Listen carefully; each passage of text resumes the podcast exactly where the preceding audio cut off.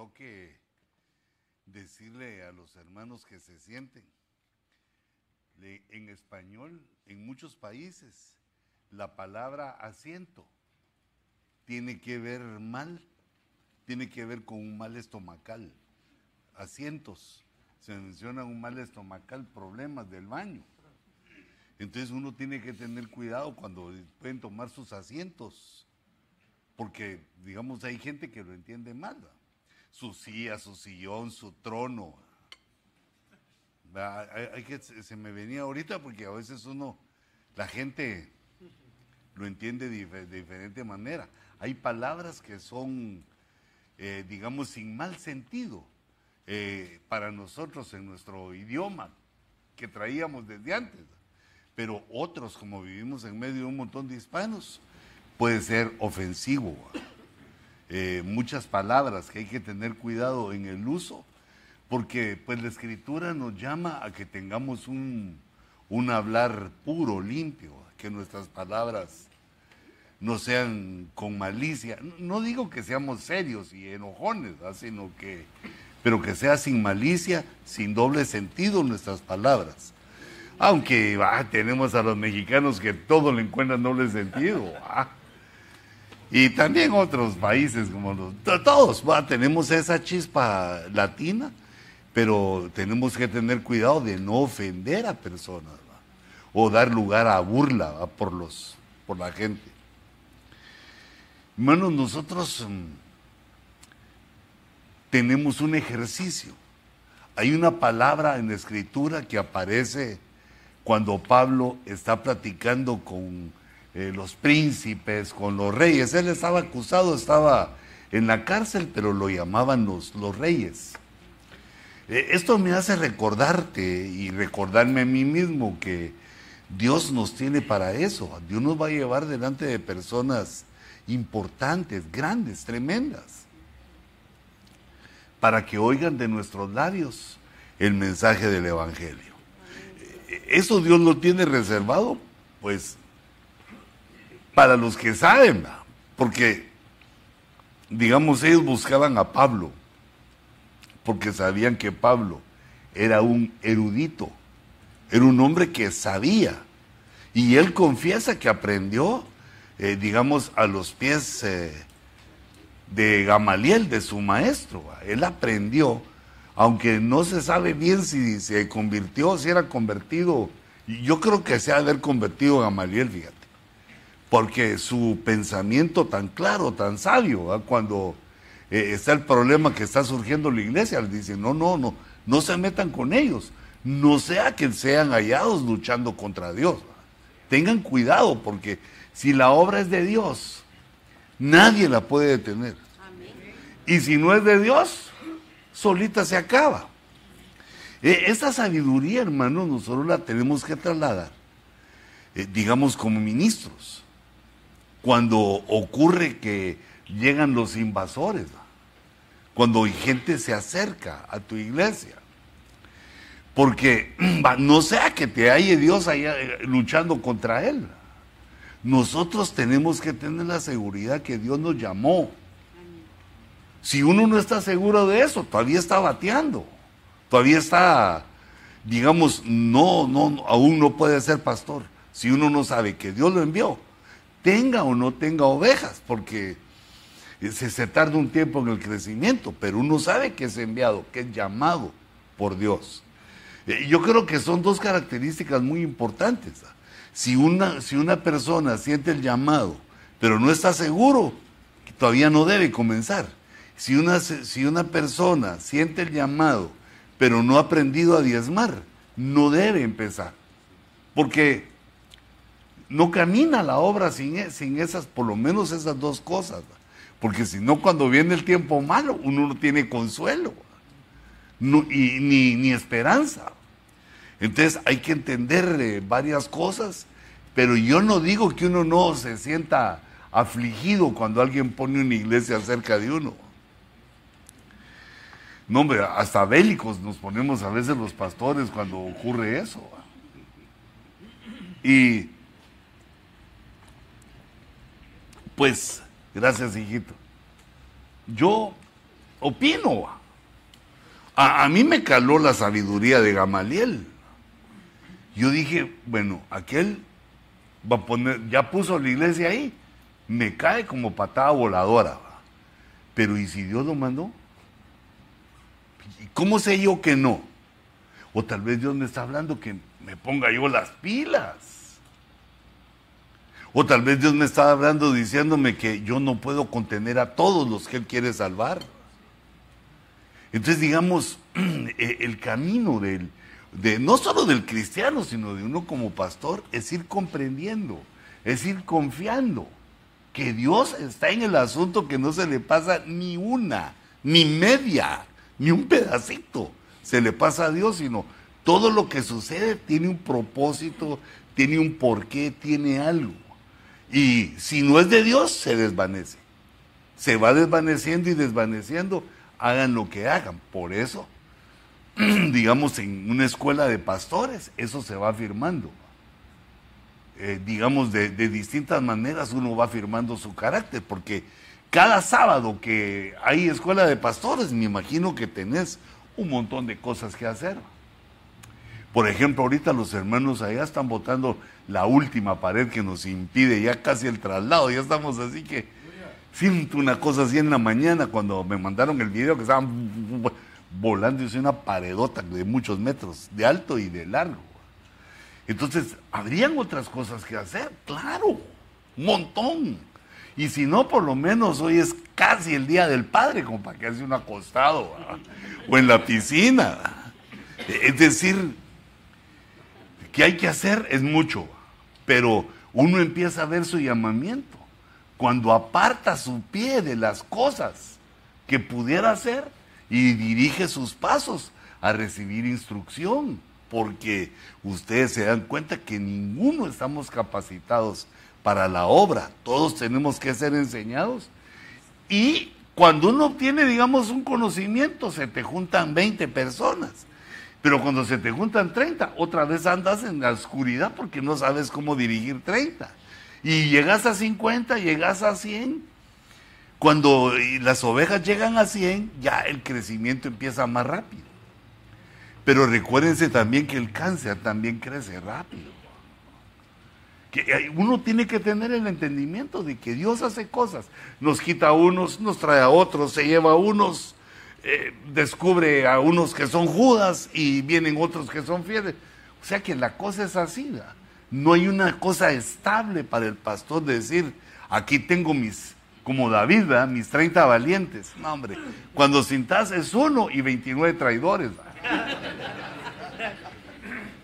Y entonces Dios en medio de esas pruebas nos va formando un carácter ministerial. Pero digamos, el orgullo humano lo hace pensar que ya desde, desde que no tenés nada, que ya sos, pero digamos, no los estoy criticando ni me estoy criticando, sino estamos entendiendo cómo es el ministerio, que uno se emociona. Mira, eso yo más o menos lo entiendo con muchos jugadores de fútbol que ni los he visto jugar y que cuando hablan creen que son como Messi o mejores que Messi. Porque los ciega eso. Y eso nos pasa a todos en, en nuestra función, en nuestra profesión. Por eso constantemente Dios nos llama a que seamos humildes, a que le demos preferencia a los otros, a nuestros hermanos, que pensemos que nuestros hermanos son mejores que nosotros. Ah, pero eso cuesta, cuesta, ¿va? Cae mal, va, porque cuando alguien le pone una iglesia cerca a uno, uno piensa que es el diablo en traje de baño, que, que, es eh, una obra diabólica, pero, y está bien, puede ser, o no puede ser, ¿va? Y entonces, ¿cómo se sabe? Dejando que el tiempo, que el tiempo lo decida. El tiempo es el enemigo número uno de los que no son pastores. Hay que tomaron la función sin serlo. No se aguanta el tiempo así, hijitos. Y digamos, menos sin comunión, menos sin enseñanza, porque cuando uno no tiene comunión con otros pastores, se hace cuate de las ovejas. Las ovejas le conocen las patriarcas de barro que tiene uno, y al rato se van. las que más querías, las que más confiabas, las acompañaste al hospital, las acompañaste aquí, les diste allá, te deben cuatro mil. Y de todos modos te dicen, chao, bambino. Por lo menos en italiano va bambino. Ah, ya Luisinho. Ah, no, Luisinho no es ese portugués. Luisini. Mira pues, entonces, sabiendo que cosas pasan que no entendemos, que no tenemos control de nada, sino que estamos entendiendo el propósito de Dios en nuestra vida, que dice la Biblia que es bueno, que los planes que Dios tiene para nosotros son de bienestar, no de sufrir, de bienestar. Eh, entonces lo que hay que hacer es, pues esperar en Dios, esperar en Dios. Y entonces yo le llamaba a este tema, eh, queriendo seguir un poquito con el anterior, de la administración, que este año fue administrar, administrar los bienes, pero hoy administrar el tiempo, administrar nuestro tiempo. Entonces, una de las cosas que yo encontraba que les hablaba de Pablo es el disertar. Dice que Pablo disertaba. Pues esta parece una palabra de lujo, dominical, ¿va? Parece una palabra que uno se echa así para apantallar a los hermanos, disertar. Eh, el que no sabe piensa que es disecar, que lo van a momizar. Bueno, pero eh, fíjate, este es un ejercicio constantemente que hay que hacer porque es hablar de un tema. Bueno, pero ahí eh, podemos ver esa definición que fui tomando de varios diccionarios al ver que Pablo disertaba del dominio propio, de la justicia y del juicio final. Disertaba de esos temas y le pegaba en el corazón a, a los que lo oían. Entonces, disertar es tratar sobre un asunto, sobre una materia. Pero para disertar hay que conocerla bien. Se requiere conocimiento. El conocimiento que obtenemos en nuestra vida como humanos, como personas, pero también el conocimiento que obtenemos por oír, poniendo atención, y el conocimiento que obtenemos al leer. Son, digamos, son tres, como ríos que fluyen a nuestro entendimiento y que nos permite disertar sobre un asunto, pero conociendo bien el asunto porque si no uno habla tonterías y los demás se dan cuenta. Dice, especialmente exponiéndolo en público. Entonces ahí vemos que un pastor, hermanos, debe de, debe de saborear su púlpito. Que eso también es una de las formas en que uno determina si es pastor o no. Si uno tiene una tendencia a invitar a gente para que agarren tu púlpito, puede ser que te hayan enseñado mal o, que, o que lo que querrás es administrar una iglesia, pero no pastorearla. Pastoreando la iglesia se administra, pero es de pastorear a una función administrar. Pero digamos, yo he conocido personas que el don que tienen es de administrar. Entonces aquí el peligro es que el que quiere administrar la iglesia es porque ve que ahí hay dinero. Tontamente y locamente está pensando que la piedad produce ese tipo de ganancias. Pero ya sea que le enseñaron mal o él se quiere poner en el lugar que no es. Entonces esta persona que quiere digamos, administrar una iglesia, busca un pastor, porque él no quiere ejercitarse en disertar. El trabajo ministerial es disertar. Entonces uno, digamos uno como pastor, salvo excepciones, le da su púlpito solo a alguien que lo supere, que lo mejore, que le dé algo más a, las ovejas que él eh, también locamente y tontamente se han ido a congregar con cada uno de nosotros. Porque entonces, mira, se trata de superar lo que Dios te ha dado a ti. Y digamos, por el bien de ellas, de las ovejas, para que sean alimentadas. Y también uno mismo tiene que agarrar de eso. Si no es digno de que te sentes a oír a la persona que le vas a dar tu púlpito, pues mira, lo que estás haciendo es un culto, va ahí ministrando la ofrenda y todo, y la iglesia sigue, pero no estás avanzando. O digamos en el caso que no vas a estar, e invitas a uno de tus hermanos, de los pastores, porque también para eso nos conocemos, ¿va? Para ayudarnos. Hijitos, hay que ser fiel con la iglesia de los otros. Porque si uno no es fiel con lo de otros, recordate lo que te he enseñado, si uno no es fiel con lo de otros, no le dan su propia herencia. El que no aprende a ser fiel, no le dan su herencia. Y entonces parte de tu herencia, de la mía, está en la iglesia. Es nuestro futuro, nuestra herencia, nuestra función, nuestra gloria en la iglesia. O me equivoco.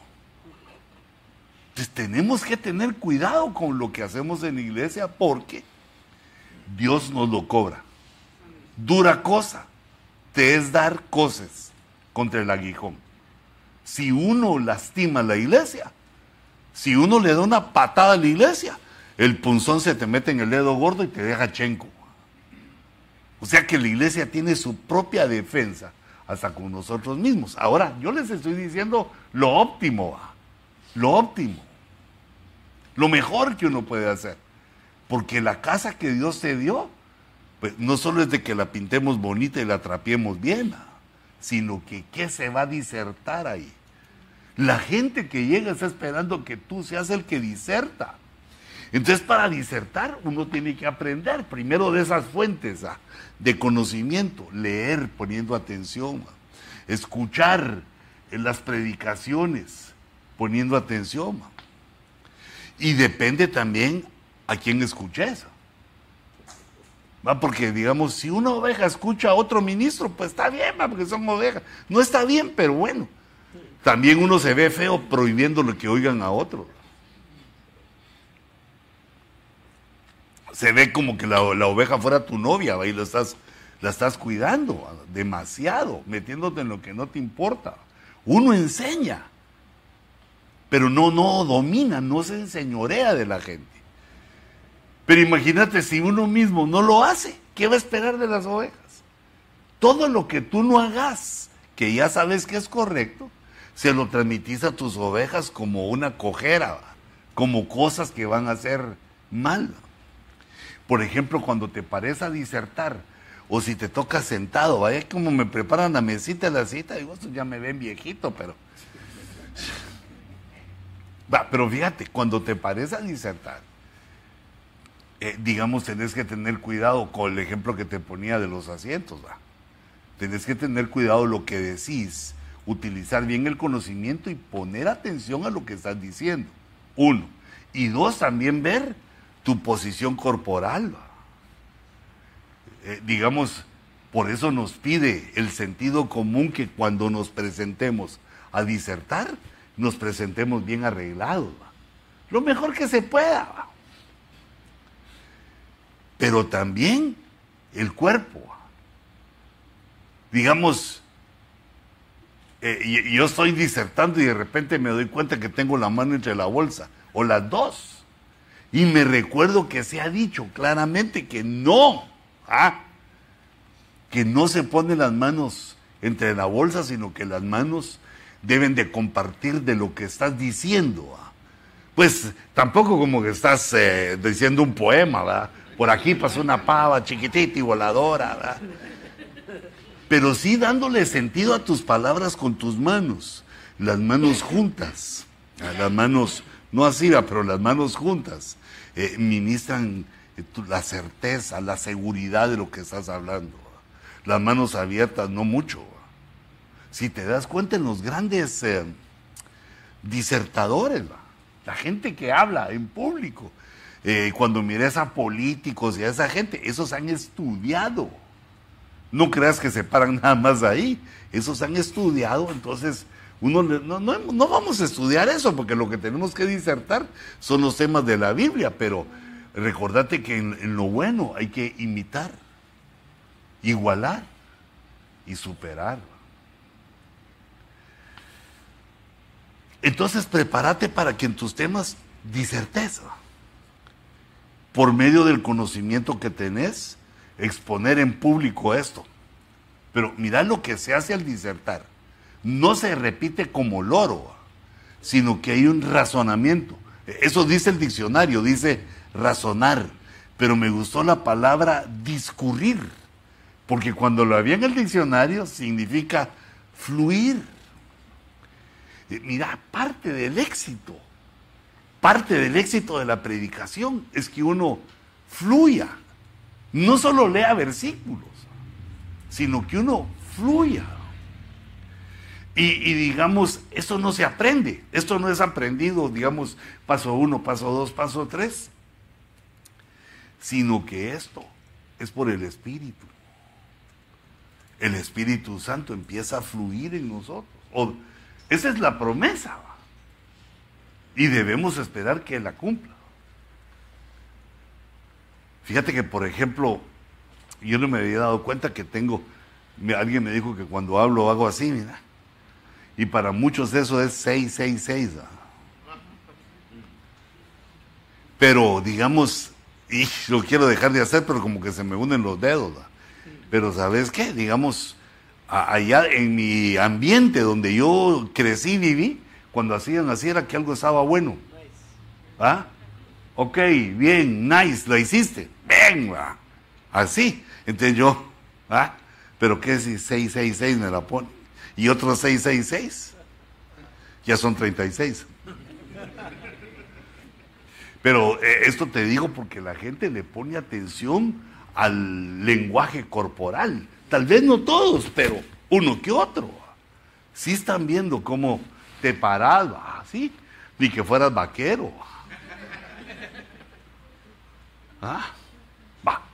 Pero digamos, empezando a tomar en cuenta eso, aunque la clave, esos son detalles, ¿va?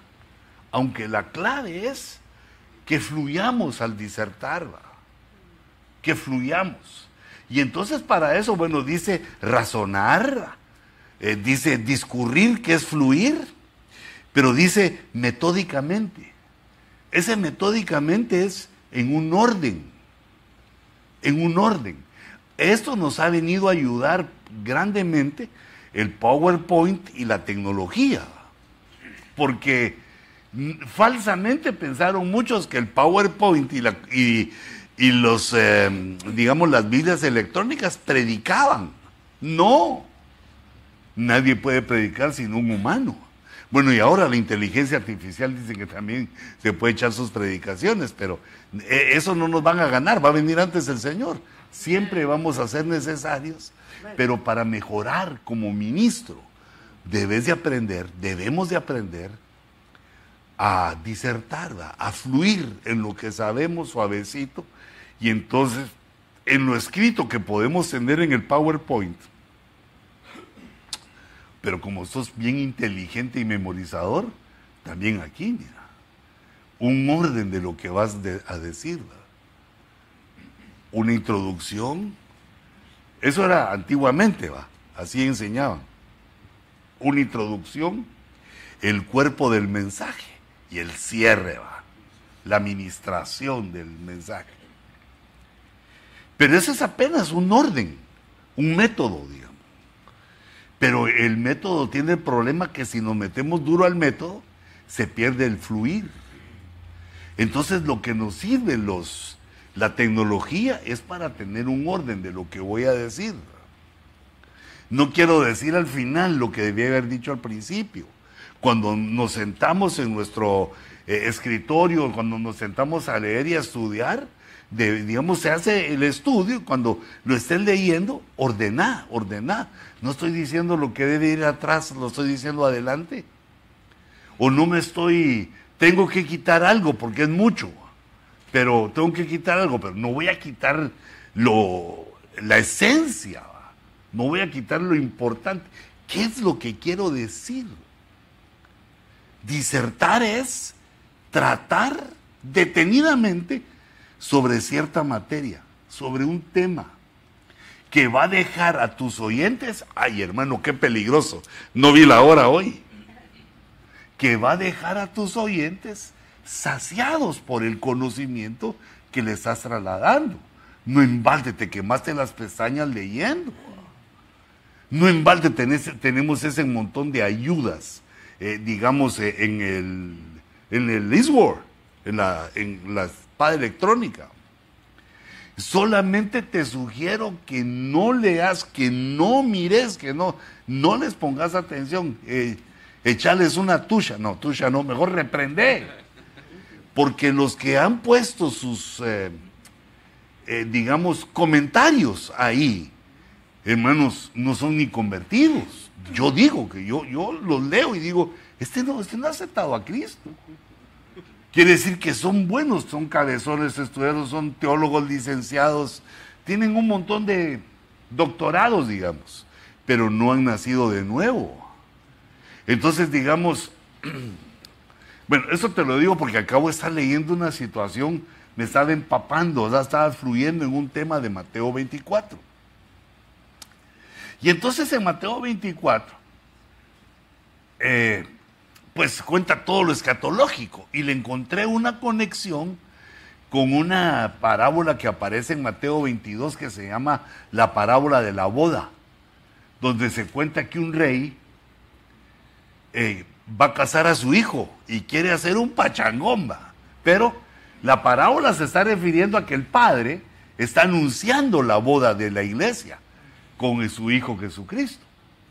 Entonces resulta que cuando el padre envía a los, eh, digamos, a los ministros, a los siervos para invitar a todos, los que son invitados no van. Varias veces los invitan, dos veces los invitan, no van. Y en la última hasta matan a los enviados. Si eras vos el enviado, valiste ahí. Los mataron. Y entonces dice que el rey se enfurece manda los ejércitos y destruyen a, esos energúmenos. Y entonces viene, el, digamos, uno de los, o varios de los que están comentando y dicen que ese verso fue incluido después, cuando los cristianos vieron, o cuando el escritor, cuando Mateo vio, que Jerusalén era destruida en el año 70. Y así en todas las palabras, todas las, partes de la Biblia, donde aparece una profecía, ellos le meten la duda al que lee, diciendo que eso fue escrito después de que el evento ha pasado. Y entonces uno, hermano, uno se da cuenta de que esa gente no cree en la Biblia, no cree en la Biblia, porque Dios nos dice en su palabra que Él vela, que hay del que la toca, ay del que le agrega, ay del que le quita. Es un ay, ay, ay. Entonces, eh, digamos, nosotros debemos sacar nuestras conclusiones. Te, digo esto, es una de las cosas que ya te he repetido, pero te quiero insistir porque, pues a veces oigo a unos hermanitos, pero no, no ustedes, no ustedes, pero oigo unos hermanitos que yo digo, ¿dónde oí eso yo? Ah, ese es el comentario de, ah, se basan en el comentario. Y como te digo, es gente que uno no sabe. En cambio, digamos, si oís al apóstol Sergio, ese sí te puedo confirmar que es nacido de nuevo. ¿ah? Depende de quién uno oiga. Va, pero entonces fíjate, quiere decir que hay que tener un orden. Eh, digamos, hay ministros que tienen su orden mental, ¿verdad? Que se quedan, bueno, voy a predicar punto uno, punto dos, punto tres, punto cuatro, punto cinco. ¿Ah? Yo así no puedo. Yo digo punto uno, y a la hora de la hora, ¿cuál es el punto número uno? Y el dos, vaya. Creo que tiene que ver mucho por, eh, digamos, el nervio que uno eh, recibe cuando le está hablando a gente. Todos nos pasa eso, solo que algunos lo dominamos mejor que otros, ¿verdad? pero eh, algunos al dominarlo, de todos modos, no quitan el estrés. Recordate que el estrés es invisible. Entonces, a veces el estrés lo que afecta es que perdés el orden. Y perder el orden quiere decir que no, no estudiaste. Se puede entender como que no estudiaste porque se necesita un orden para que el que te escuche entienda. Por eso es que nos llaman de pastores. Si no, cualquiera puede pasar a decir lo que caiga, como caiga. No. Nos ponen como pastores para que, de acuerdo al conocimiento que tengamos de la Biblia, ordenemos un tema y se los ministremos. Y el Espíritu Santo toma eso y lo escribe en el corazón de los que te oyen. Eso entonces es discernir que es el ejercicio ministerial. Lo que te estoy diciendo así de aguamazo es, no es tu púlpito, mucho. A menos que el que llegue te, deje algo a ti y a los que te escuchan. Y cuando llegue ese alguien, no te pongas a arreglar el área de niños, no, no, sentate vos también a oír. Si crees que el que estás invitando va a enseñar algo, también tú aprendelo. Si no, después las ovejas te dicen, ah, mire, como dijo el pastor que usted invitó, dijo tal cosa. ¿Y usted qué piensa? Y vos no pensás nada porque ni lo oíste. Así lo agarran a uno con el apóstol Sergio también. Mire, hermano, el apóstol Sergio dijo tal y tal cosa, ¿y usted qué piensa? ¿En dónde lo oíste para que yo lo oiga? Bueno, cuando uno no sabe, hay que aceptar que no sabe, pero no nos deben de agarrar en curva. Entonces es importante para mí el orden. Ahora, el disertar es para exponer algo o para refutar. Ahí les puse lo que es refutar. Rechazar ideas. Rechazar ideas que no son de la Biblia, por medio de la razón. Pero si uno no sabe, ah, imagínate, pues, te, sale alguien de, eh, eh, hermano pastor, ¿y por qué hay que usar velo? Y no, lo has leído, no, no, no te acordás, no, no, ¿dónde está eso? ¿Mm? a buscar velo. Digamos, hay temas claves que te van a preguntar. Por ejemplo, mire, ¿dónde dice que Jesús es Dios en la Biblia? Dice un montón de veces, pero eh, mm, ah, ah, hay detalles que, por eso te digo, hay que aprender. Disertar quiere decir que uno fluye en un conocimiento.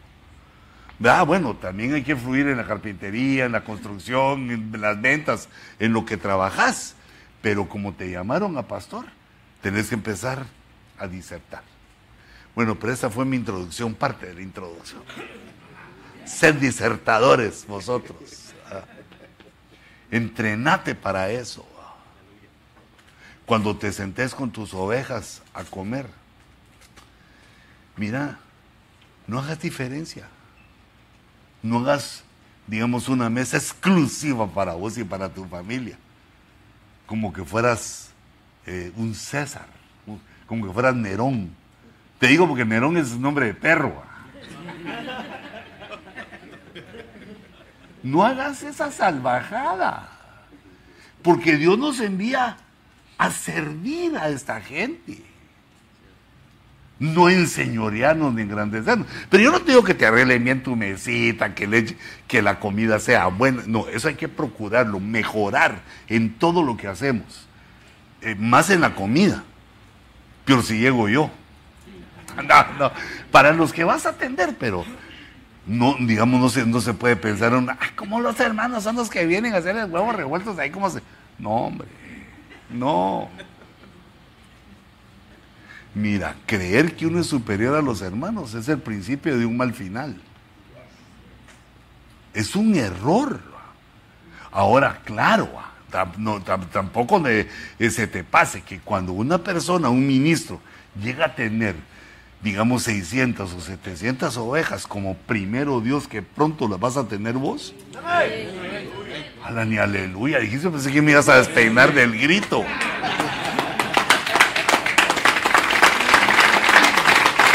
¿O qué quieres seguir chiquito? Por eso nos estamos preparando. pero entonces fíjate, cuando la iglesia crece así mucho, entonces uno ya no puede atender porque te agobian. Hermano aquí, hermano allá, ya, ya no puedes.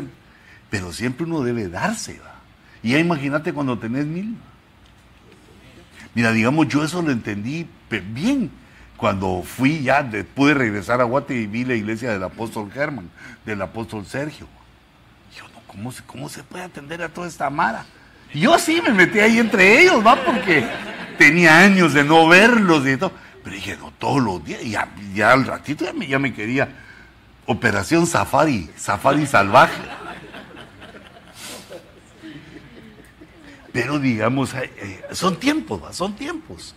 Pero hay un tiempo que es el que estamos viviendo ahora, que uno debe sentarse con sus ovejas.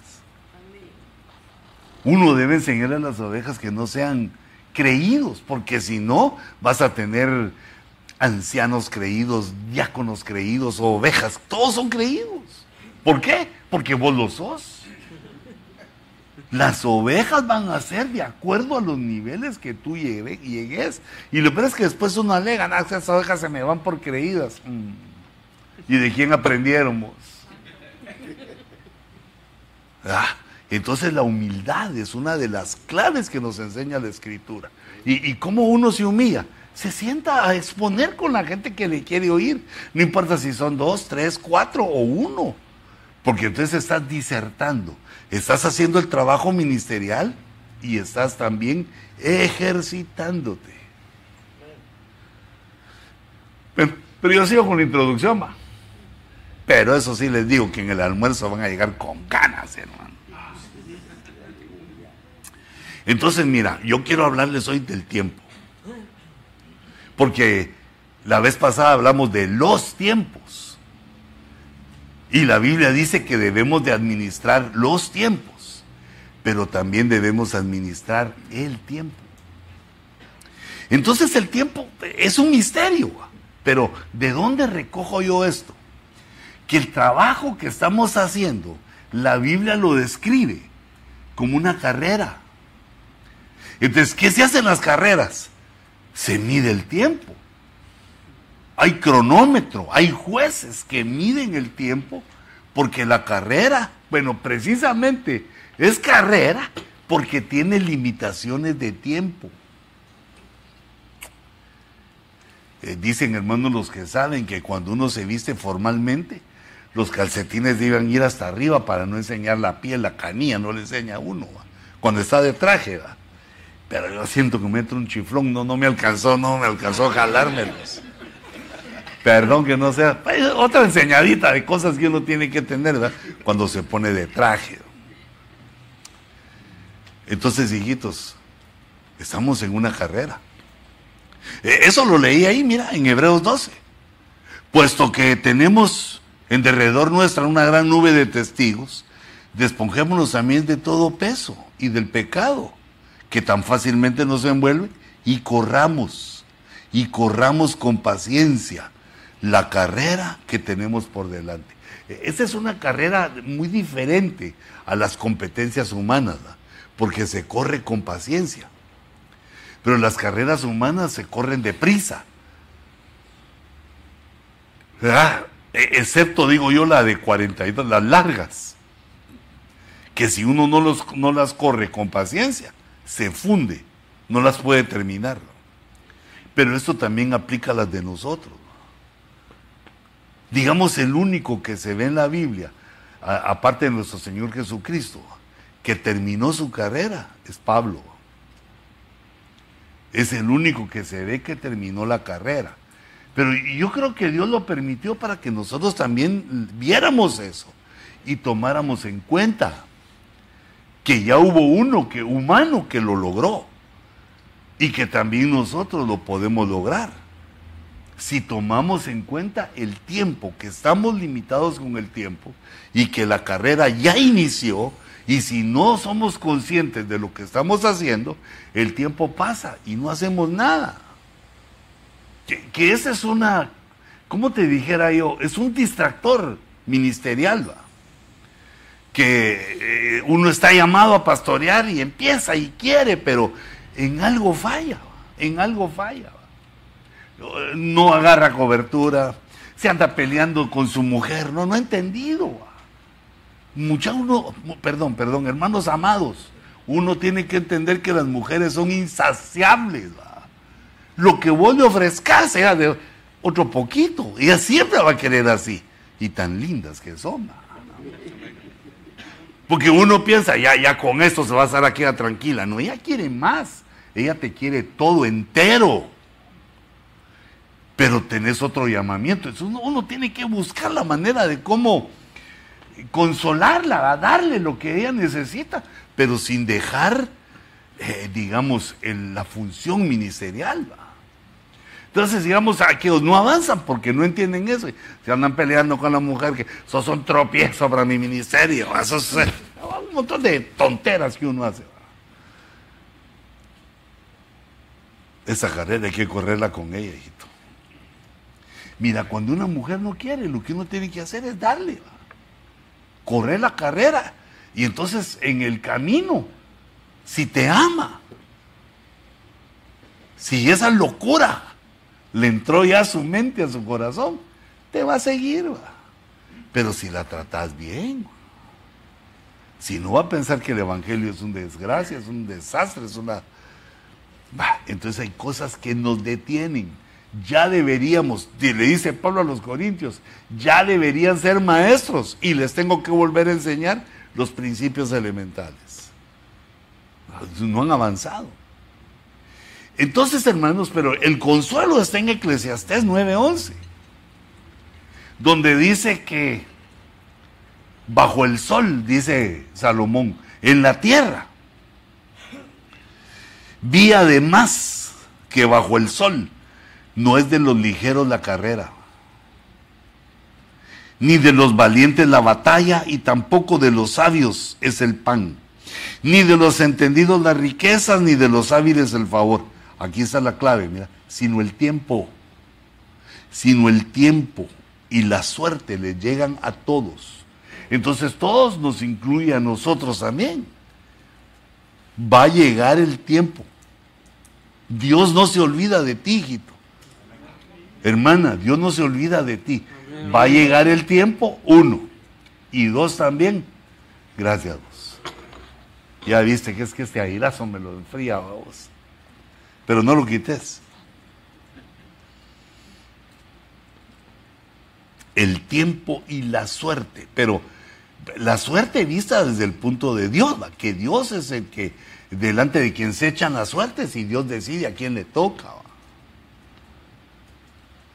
¿Mm? Entonces, es de esperar, es de esperar el tiempo y la suerte, pero no se espera con las manos cruzadas, sino que se espera ejercitándose en la función, ejercitándose en la función. E, e, es más o menos así como, como cuando tu mamá te ofreció que estudiaras y no quisiste. Y cuando llegaste a trabajar te dijeron, enséñame qué he estudiado. Nada, te dieron el sueldo menor. Dijiste, ¿cómo no? Agarré la oportunidad. Cuando uno tiene pocas ovejas es cuando mejor se debe preparar para predicarle a esas pocas que tenés, predicarle como que vieras estadios llenos vos ahí, va. Porque si no, la falsa idea de voy a, predicar bien cuando tenga muchos, y ahora que son pocos, no, no, no desprecies a los pocos, ¿va? sino que lo poco es importante. Lo poco es muy importante, no hay que desecharlo. Que nadie tenga en poco tu juventud. El ejercicio aprovecha en poco, pero aprovecha. que me entre eso a la cabeza, Señor. No dice que no aprovecha, que aprovecha en poco. Lo poco es el principio antes de llegar a lo mucho. El que es fiel en lo poco, lo ponen en lo mucho. Entonces nos conviene entender esto. Pero entonces fíjate, quiero hacer una reflexión a tu vida. Porque, digamos, eh, el que diserta sos tú.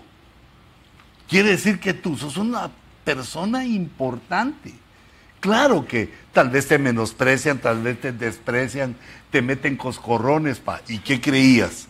Que ser pastores de que te digan, sí que tirín a la bim bomba. Que te saquen en hombros como que fueras un torero. No. vas a tener oposición, van a decir gente que te aprovechas del dinero de ellos, vas a oír gente que critican a tu mujer, no hombre, de todo, de todo un poquito o un muchito. Entonces, a lo que hay que ponerle atención es a tu vida, porque si te amargas, amargas a la gente. Si te endiosas, arruinas a la gente. Entonces el corazón se debe mantener limpio. Y entonces yo hacía aquí un mi, un mi pensamiento del tiempo. Lo primero que tenemos que tener es una definición del tiempo, porque el tiempo es profundo. Ya no estamos hablando de los tiempos eh, de la Biblia, sino del tiempo en sí. Entonces yo te ponía aquí, por ejemplo, que para que nosotros visualicemos los tiempos, Dios nos da cambios. El cambio nos indica el tiempo. Bueno, pues, es que no estoy hablando del reloj, sino que de la vida. Por ejemplo, digamos, como casi es casi el día del padre. Digamos, cuando uno mira a su hijo, cuando mira a su esposa embarazada por primera vez, uno más o menos imagina que ahí hay uno igual a vos, más o menos igual a vos, solo que chiquito. Pero cuando uno mira al niño, cuando uno ve a la criatura, se da por enterado, se hace consciente de que su vida cambió. Los cambios nos hacen ver el tiempo, nos indican el tiempo. Y uno entiende, ah, mi vida cambió porque de ahora en adelante ya sos papá. se te fue la vida de soltero, lo que pudiste haber hecho de soltero. Sí, hubieras ahorrado, pero el hubieras, hubieras, no sé si existe o no existe, no lo hiciste. Y ahora te agarra el dedo la puerta porque ya estás en otro tiempo. ¿Te das cuenta? Entonces, los cambios nos van indicando los tiempos. Entonces uno, eh, digamos, tu tiempo, nuestro tiempo cambió cuando entendimos que teníamos un llamamiento pastoral. Los cambios que se producen ante nuestros ojos y, somos, y son diferentes, la mayoría son diferentes los cambios que observamos. Pero son los indicadores del tiempo. Cambio, indicador del tiempo. ¿Cómo notamos el tiempo? Porque un suceso va tras otro suceso, va tras otro suceso, tras otro suceso, y entonces ahí tenemos que aplicar la mente, eh, la memoria para ir viendo los sucesos y digamos llegar al sexto suceso y poder ver todavía el primero. O entender, ah, no, hubo otro antes, porque en la comprensión de todos los sucesos, eh, todos esos sucesos, esos sucesos son el tiempo, en la comprensión de los sucesos, comprendemos, digamos, tenemos un conocimiento macro, eh, vemos en grande. Pero si solo vivimos en el instante, entonces se nos dificulta la mirada de lo que está pasando con el tiempo. Entonces, por eso les ponía ahí, ah, sí, qué bonito se mira. Por eso se mira, eh, o puse ahí eso, que eh, ¿Cómo se entiende el tiempo? No es físico uno, no, no estudió uno física pura ahí para dar una definición así tremenda. Sino que, ¿cómo hay que entender nosotros el tiempo? Que los sucesos, un suceso tras otro. Lo, lo agarramos, un suceso tras otro. ¿Y cómo se entiende entonces? Viendo los sucesos hay cambios. Y los cambios indican que el tiempo ha cambiado. Señales, cambios, indican que el tiempo ha cambiado. Apareció Jesús y entonces todos entendieron que el tiempo había cambiado. Antes de él y después de él. Cambió el tiempo. Sucesos que nos dicen cómo cambia el tiempo. Pero yo me quedo muy parado en eso, hermana. Hice un montón de estudio yo y que me estoy yendo feo. Pero fíjate pues. Esto provoca, cuando uno ve, digamos, que las cosas se suceden una tras otra, esto provoca en nuestro entendimiento ver el pasado y el futuro. El pasado y el futuro, viendo los, los eventos que van sucediendo. El pasado nos ayuda a entender nuestros errores. Y, el futuro, pues la expectativa de lo que viene, porque si hemos sembrado bien, nos va a ir bien. Hermanos, consideren eso. Si sembras bien, le va a ir bien a tu ministerio. Sembra bien con tu esposa, te va a ir bien con ella, te va a querer. No va a cantar aquella canción antigua que decía que se mueran los feos, sino va a orar por los feos. No, es que ya siento que se me duerme, no, ni, no, ni yo. Pero el presente, el presente también es visto por nosotros en el instante que vivimos. Digamos, no en el segundo, pero digamos, ¿cuál es nuestro presente ahorita? El estudio de pastores. E, el presente debemos aprender a vivirlo, poniendo nuestra atención en el momento que vivimos, poniendo nuestra mente en lo que estamos viviendo para aprender, para aprender y, para sentirle sabor a la vida, porque si no solo mira para atrás y para adelante, se le pasa el efecto y la bendición que tuvo en un momento dado. Aquí entra la memoria porque, o el intelecto, porque la memoria para recordarse y también el intelecto, porque el, el intelecto compara, ve sombras, ve figuras, discierne. Principalmente, mm, con el tiempo hay que discernir porque el discernimiento es aquella potencia del intelecto que nos ayuda a ver la diferencia entre dos cosas que son parecidas dos cosas que se parecen. Solo el que logra tener, digamos, esa potencia en su alma de discernir puede ver la diferencia. Si no, no ve la diferencia de, cosas que pasan. Y, y el tiempo se le va pasando. Lo desperdicia. Entonces, lo primero, observar y definir el tiempo. Puse esos, esos cuatro puntos o cinco. Luego en el punto número dos, después de observarlo y definir el tiempo, hay que entenderlo. Hay que entender que fluimos en el tiempo y que Dios puso un destino para las cosas. Eh, como les decía, eh, tomen en consideración que el destino profético que Dios dejó en la escritura es para el mundo nuestro futuro personal, familiar, ministerial, está basado en nuestra siembra. Lo que uno siembra en el presente, eso cosecha en el futuro. Nuestro futuro no está de, eh, digamos, ese destino no está profetizado, sino que, bueno, Dios ya lo sabe, porque Dios sabe todo. Pero nosotros nos toca decidir ¿Cuál va a ser nuestro futuro?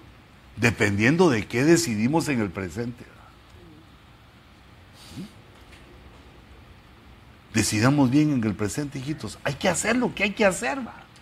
Por eso, Señor, yo digo que algo bravo dice, maridos, amar a vuestras mujeres. Porque si sembras así, entonces cuando te dé ronquera, pulmonía o algo, la vas a tener ahí al lado. Se le van a quitar las ganas de ir al mall mientras te ayuda a sanar, ¿va? y después le regresa.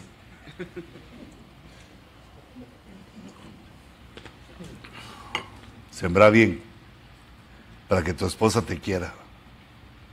Para que si llega otro más guapo que vos a la iglesia, ella se ciegue, no lo mire.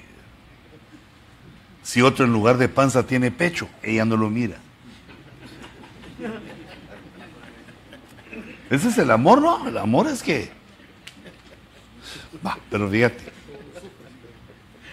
Todo lo sufre. Las decisiones que hizo en el pasado las lo sufre ahora. Bueno, pero fíjate, pues, entonces, el tiempo entenderlo, pero puse un tercer punto. Después hay que aprender a medirlo ministerialmente. Tenemos que aprender a medir el tiempo, porque ¿sabes qué? No nos convertimos, no nos convertimos de niños. Nos convertimos ya a una edad. Imagínate, digamos, eh, eh, tú no fuiste así, pero digamos, una persona se convierte a los 50 años, o digamos que a los 50 años recibe su llamamiento. Tiene que entender que no va a llegar a cumplir 50 años de ministerio. O tal vez tienes esperanza, pero es falsa. Peor que todos los chicharrones que se comió. Vamos, no, no se cuidado, vos. Va. Pero entonces fíjate, pero eso no importa, porque Dios a cada uno nos mandó con una misión. Y a veces nos agarra viejos porque la misión que nos da es para eso, es para que uno tenga una, una cierta madurez que de nene uno no lo tiene. Cuando uno no ha madurado no lo tiene. Entonces hay que aprender a medir el tiempo. Pero fíjate, yo, yo puse ministerial y todavía la cuarta es, después de medirlo, manejarlo.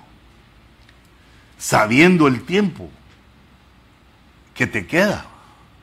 Probable, midiendo, pensando. Ubicarte. Yo puse ahí, ubicarse uno y ubicar a los otros. Por eso sos pastor. Para que con tu disertación ubiques a los otros. ¿Y qué puse yo? Ah, y enseñar. El tiempo es de predicar, de enseñar, de utilizarlo si fuiste llamado. Que como te digo al verte aquí me doy cuenta que sí va. Es como un testimonio que uno da al querer llegar. ¿va? Pero imagínate, viene el retiro de pastores en septiembre. Tengo que hacer, cumpleaños mi abuelita. No me dan permiso en el trabajo. Pero si tuviste un año para arreglarlo. Es que me fue a Disney World. Ah, bueno, entonces esa es tu función. Tu función es Disney World andoleando. ¿Va? O como dijo aquella chica enamorada, me fui con Juancho. Dice, ah, entonces tu Disneylandia es Juancholandia. Ahí está, eso es lo que. Pero en cambio vos no. Mira, se nota cuando uno hace el esfuerzo. Cuando llegan los retiros y no sabe ni cómo hacer para comer. Se arriesga, uno no sabe ni dónde va a dormir. Pero vos y yo ya pasamos eso, pero Ahora ni con las comodidades llegamos. ¿Con qué razón tus ovejas tienen 4x4, tienen picopones, Mercedes, Porsche y todo, y no llegan al culto? Porque vos tampoco llegás. No diezman porque vos no más. No te sirven porque vos no servís. Lo que uno hace siembra y se refleja adelante. Y, y si no, pues aguantate aguantate y entendé que no es que te falte unción, que no es que el Señor no esté contigo, sino que tu destino y el mío está, eh, digamos, diseñado de acuerdo a lo que sembramos. Sembra bien, hombre, que te quiero ver contento. Te quiero ver feliz. Quiero que me contes buenos chistes. Y también quiero que tú ver a tu esposa que sonríe. Lo que se está aguantando así. Entonces, mira, yo ponía ese mi dibujito. Cronometrar tu carrera.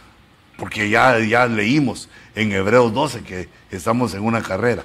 Cronometrar tu carrera. Primero, tu tiempo de vida. Porque dice la Biblia, ¿verdad? Que eh, los fuertes llegan a 80, pero vos como sos bendecido, digamos que llegues a los 90 o a los 100.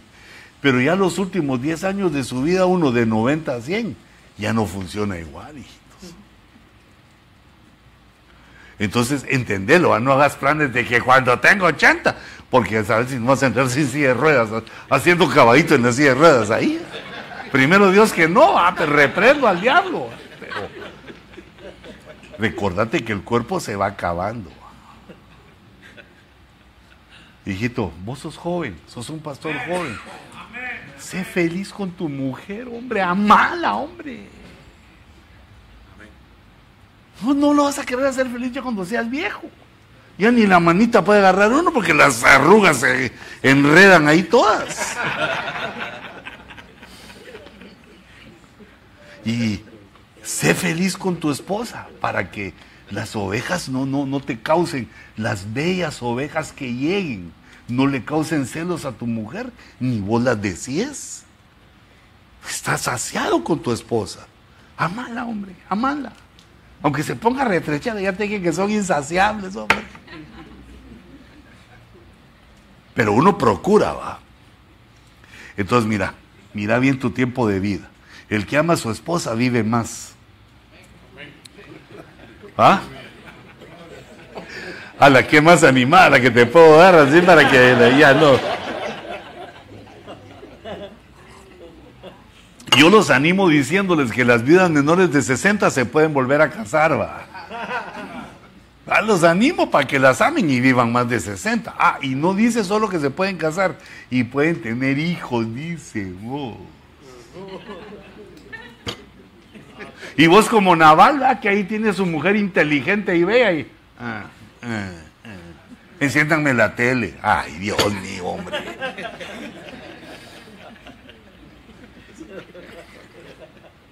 Le estoy dando duro a tu esposo o hijita, pero cuando te ame, entonces vos dejate, no vas a empezar. Porque el apóstol te dijo, ¿ah?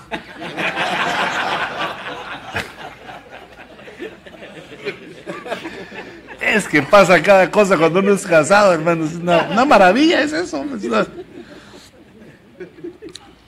Entonces el desarrollo, el desarrollo de tu ministerio, del tuyo, debe estar basado en tu edad. Tenés mucho por caminar, Claro que puede ser interrumpido por la venida del Señor, pero por tu juventud vas a poder caminar o por tu madurez. Uno tiene que entender que esto no es para toda la vida. El segundo punto es que hay que aprovechar ese tiempo para autodisciplinarse. No puede seguir uno como cuando es oveja, porque se requiere un nivel superior para tener autoridad con ellas. Se, requiere entender un montón de cosas para lograr que las ovejas se reconozcan como un líder, como un pastor, como un padre, como un predicador, como un disertador, como un padre.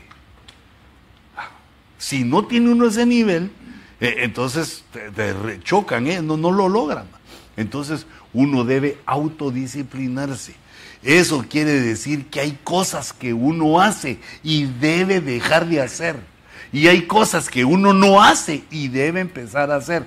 Es autodisciplina. No va a llegar nadie a ver cómo lo haces en tu casa, a ver qué, a ver si te lavas los dientes o no, a ver si comes con cuchillo, con cubierto. No, no, no. Eso es que uno solo debe decidir qué quiere hacer. Lo que no aprendiste de niño o de joven, lo vas a tener que aprender de viejo. Vea como el ejemplo que les ponía, si uno no sabe nadar, debe ir a unas clasecitas, porque si no el día que caigas en una piscina, ah, te vas. Y bien gordito, ¿va? bien gordito, bien hinchadito.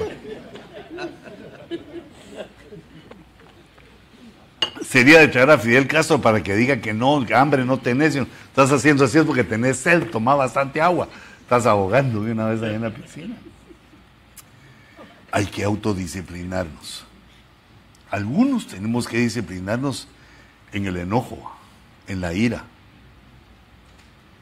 Hermanos, no, podemos ser como cavernícolas que perdemos el control con el enojo. Pero claro, hay cosas por las que uno se enoja, pero sin perder el control. Porque cuando las, las personas que ven tu autoridad ven que te enojas, quieren entender por qué y cambiar eso. Pero si miran que no te importa, entonces sí, adelante en el mal. Pero principalmente, hermanos, eh, digamos, no solo con las ovejas, porque, digamos, yo he conocido y con el, apóstol ha conocido más y nos ha contado, pero yo sí he visto pastores que le pegan a las ovejas. No te pongas a jugar así con las ovejas, hombre, ni a chistes groseros ni a pegarle así, ya, pues, o sea, maduraba, autodisciplinate, porque si no les abrís la puerta para que te falten el respeto, y después no te va a gustar, te vas a enojar, se vuelve una calamidad que se van las ovejas. Disertá, autodisciplinate. ¿ah? Digamos como aquellos pastores que todavía fuman pero se lava bien las manos y la boca. Pero uno que no fuma, como tú, como yo, le sentimos la estocada chancuaco, aunque se lave. Imagínate la esposa. No, no me va a sentir, ahorita la ves y no me siento. Imagínate si es marihuana. Dios mío. pero mira, el tiempo. Ah, como ya estás viendo tu cronómetro, estás viendo el tiempo de la carrera, también mira que el tiempo que necesitas para obtener conocimiento. Que eso comenzamos hablando, para que cuando prediques disertes de los temas que has aprendido. Hay errores que no hay que copiar. Predicar más de una hora es erróneo, hijito. De verdad, no quiere decir que sepas mucho. Yo me critico a mí mismo, y pero ah, chango viejo no aprende maroma nueva.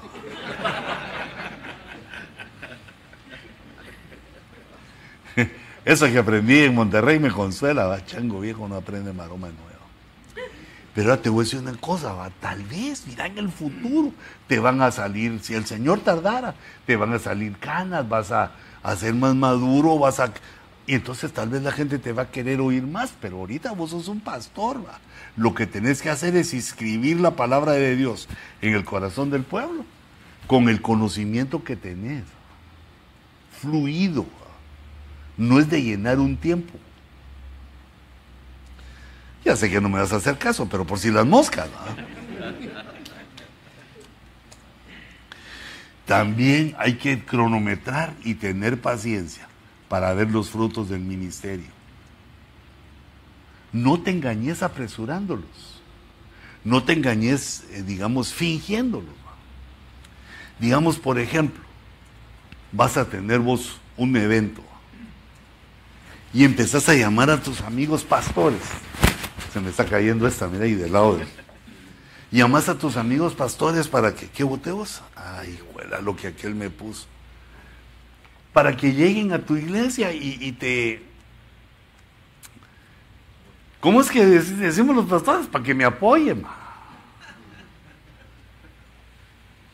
Pero es porque, perdón, no, no sé si me estoy ministrando yo y vos no, no sos así, pero es porque a veces a uno le da vergüenza que tiene bien poquito.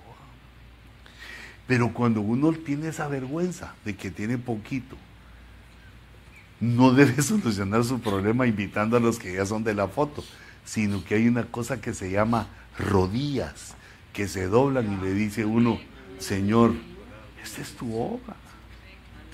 No puede ser que no crezca, Señor. ¿Por qué? Ah, se busca el origen. No se llena el auditorio. Bueno, no, no sé criticando a nadie, ¿va? pero digamos, cuando hay un concierto, le regalan uno 40 entradas. ¿Por qué vos? No quiere que hayan espacios vacíos en el concierto. Pero yo no los critico, solo te digo que no nos pase eso a nosotros. Mira, la solución para que la iglesia se te llene es que dejemos de chillar y hagamos evangelismo. Es de que dejemos de ver qué hacen nosotros y o arrodillarse y decirle, Señor, dámelo. No dice, clama a mí y yo te responderé. Si no, ¿para qué es la oración? Pero si eso le estamos ahí lamentando que aquel... ¿Y por qué?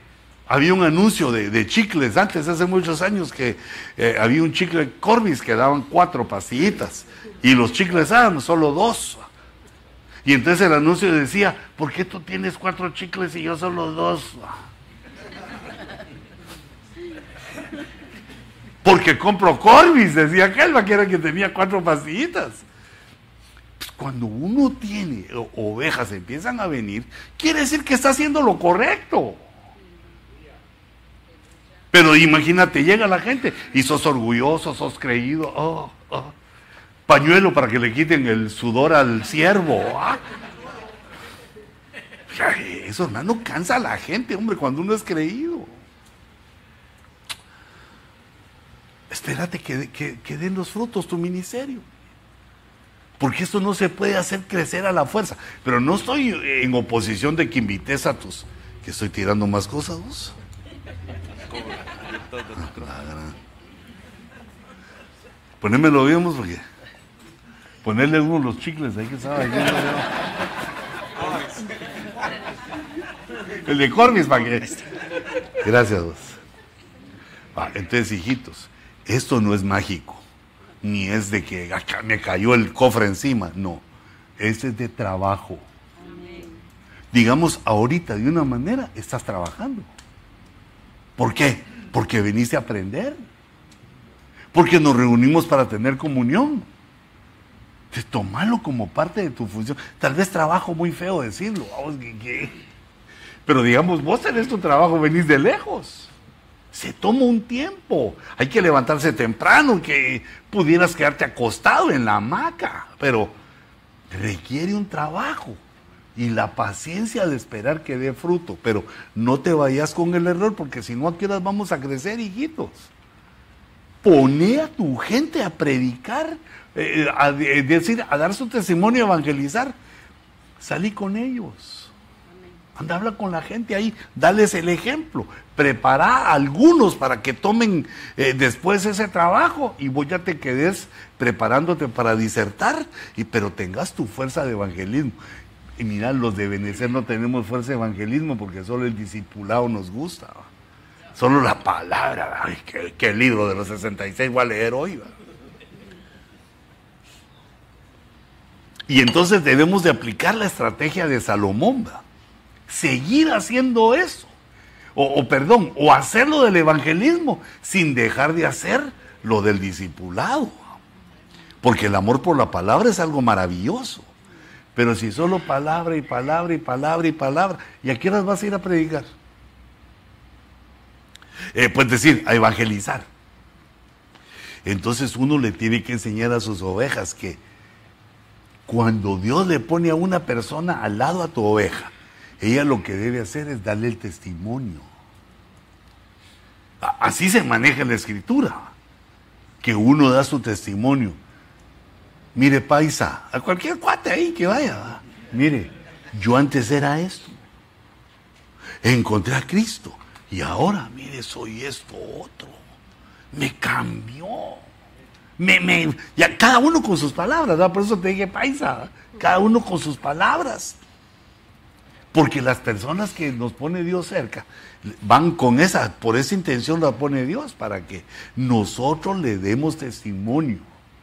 Bueno, ahora tú como pastor sí les puedes predicar, mira, dice la Biblia, pero tal vez tus ovejas no. No, pero ¿qué les digo, hermano? Juan 3:16 se los digo. No, pero ¿sabes qué? Decirles lo que Dios ha hecho en ti.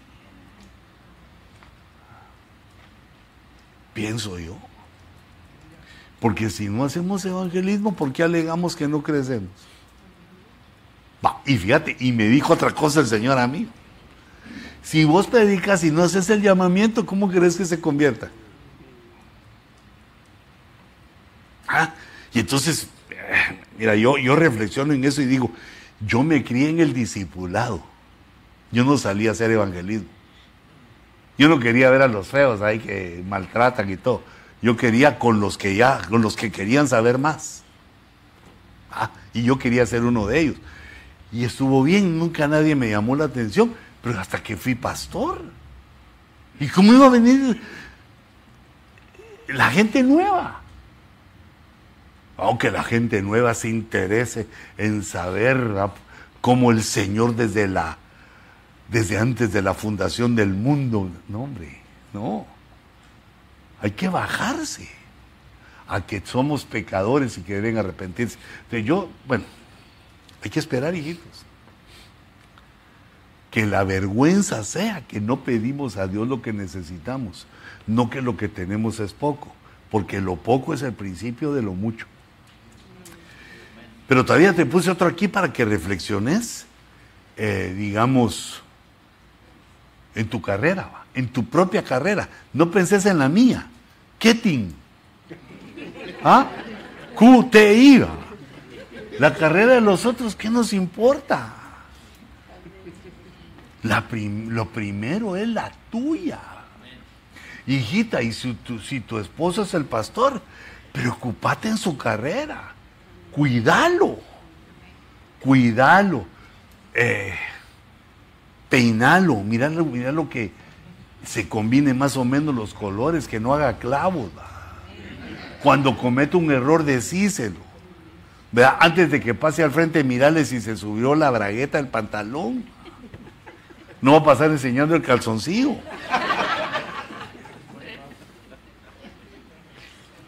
Bueno, si no está la esposa, hay otros que le ayudan a uno, dos Carlitos. Pero es que se, requiere, hijitos. Mira que las otras personas vean que estás ahí con tu marido. Para que así las cocodrilotas sepan que negativo cambio fuera. Que ahí estás tú. La mujer apoya a su marido. ¿Por qué? Porque el tiempo corre. Ya no tenemos tiempo de estarnos distrayendo. El tiempo va corriendo. Se acaba el tiempo de la carrera. Entonces la última que te ponía ahí es que hay, que reflexionar y considerar que se necesita, un, se necesita un tiempo para ejecutar las estrategias. O sea, no solo por oír que hay que evangelizar, ya la hiciste. No, uno agarra la estrategia y, mira cómo la va a aplicar a su iglesia. De, de que disipules, ni te digo, porque sé que lo haces. Pero de lo que no haces, autodisciplina, lo que no hacemos y debemos aprender a hacerlo. Debemos ejercitarnos para hacerlo. Si queremos que la iglesia crezca.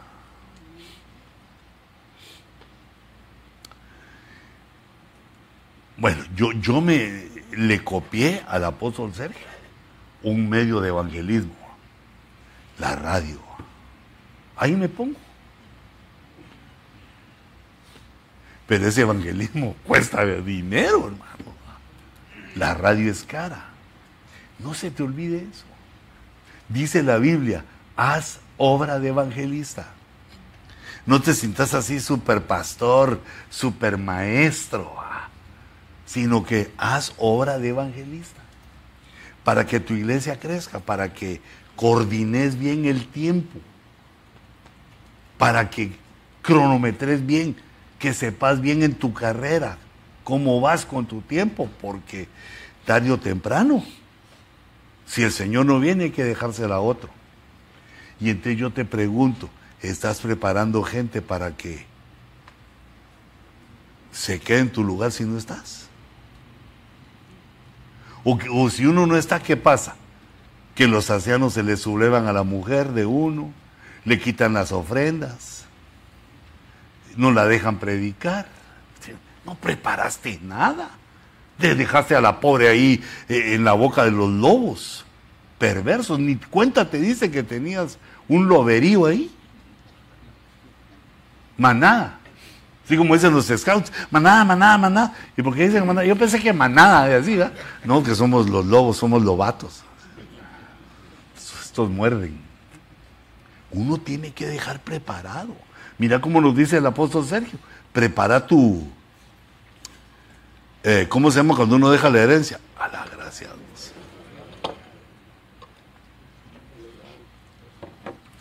Mira, si la esposa de uno no predica, no se puede quedar con la iglesia.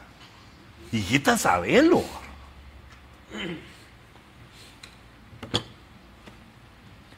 Pero primero Dios que no le pase nada ese lindo cuchi cuchi que Dios te ha dado.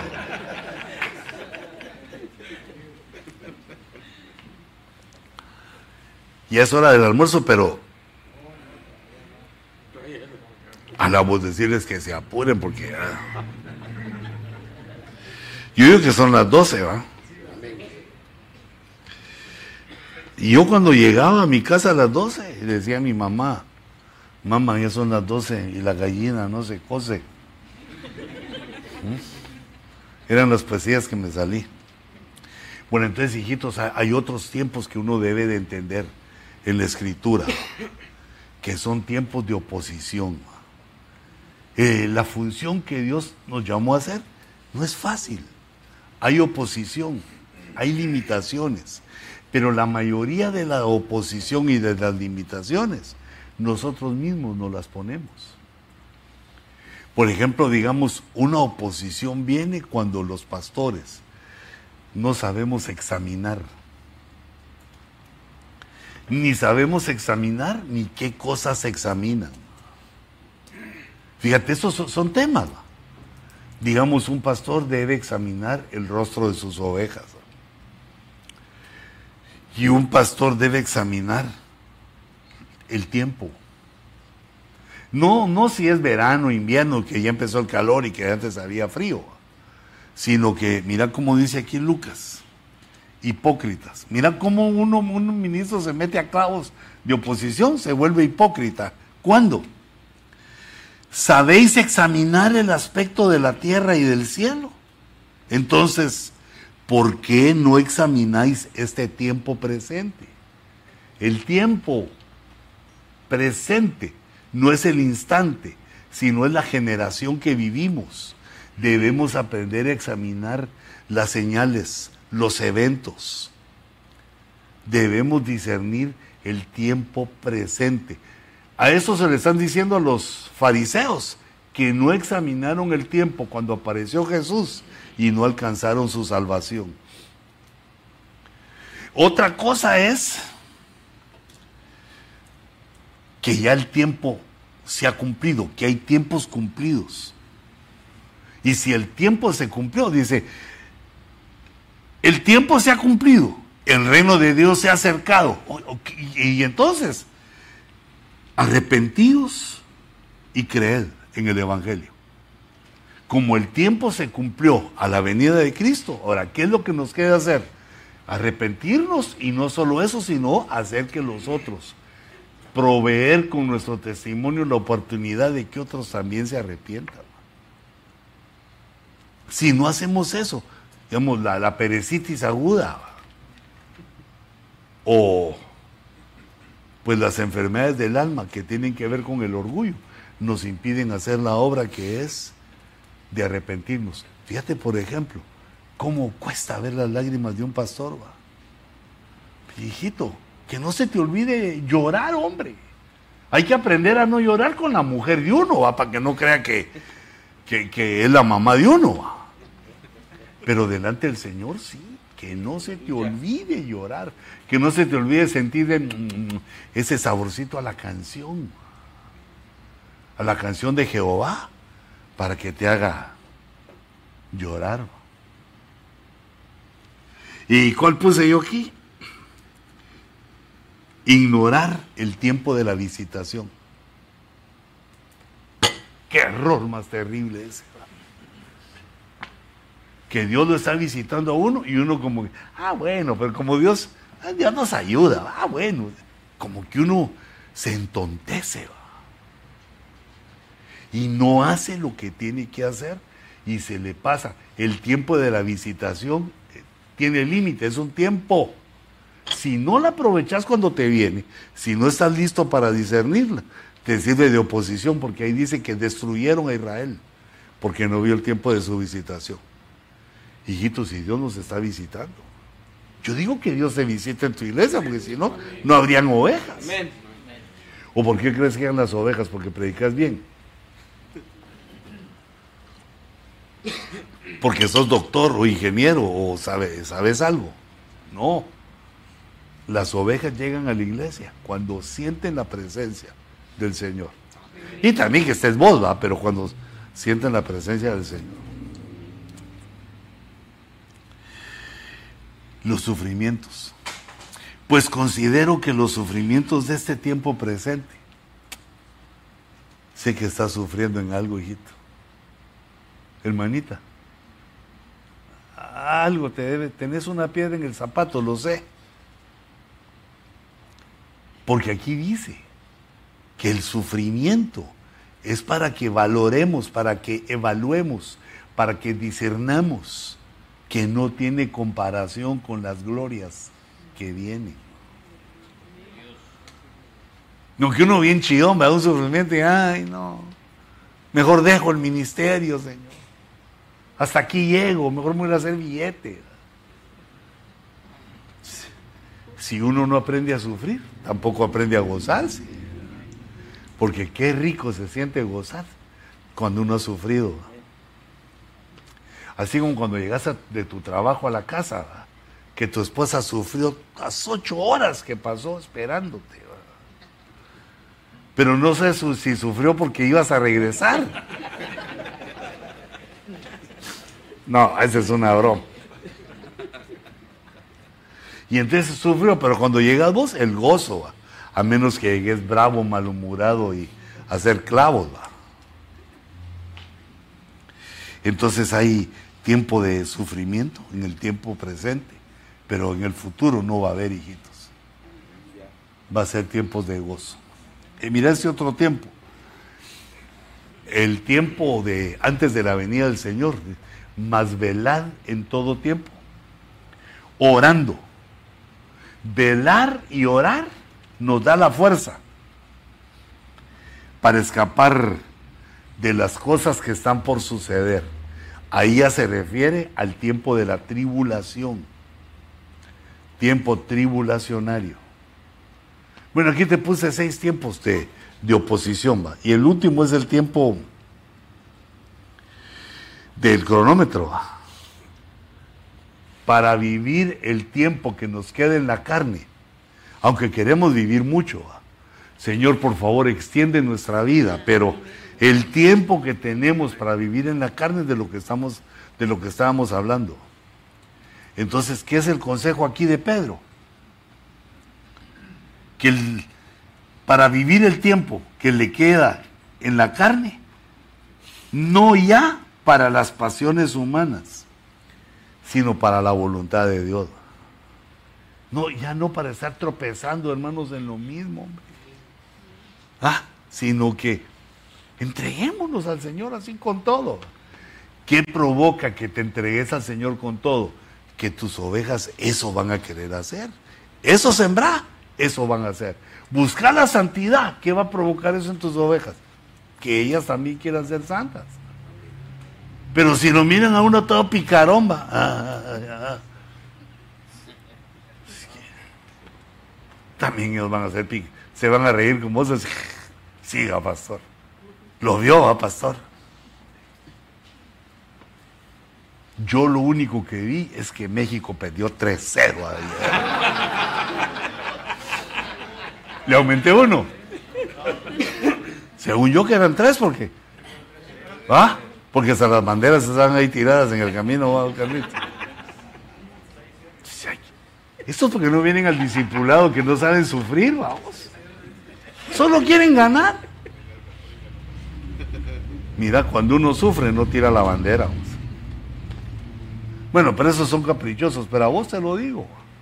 El ministerio no se tira. hijito, si vos locamente, torpemente decidís dejar el ministerio, no cerres la iglesia, entregámela. Porque si te echas una iglesia, te cerrás para siempre el ministerio. Pues ese es mi sentir, va. Es un pecado echarse una iglesia. Si uno no puede, que otro siga. Que otro continúe. Pero no como aquel hermano que quería dejar a su esposa, que quería seguir administrando y él se iba a ir a abrir otra y a buscar otra esposa. Ah, es que hay unas mentes, hermano, que le... ¿Vos en qué planeta vivís? ¿Cuál es la Biblia que lees? Con tu mujercita, con la mujer de tu juventud a donde vayas y hacerlo bien y la vas a llevar a lugares lindos.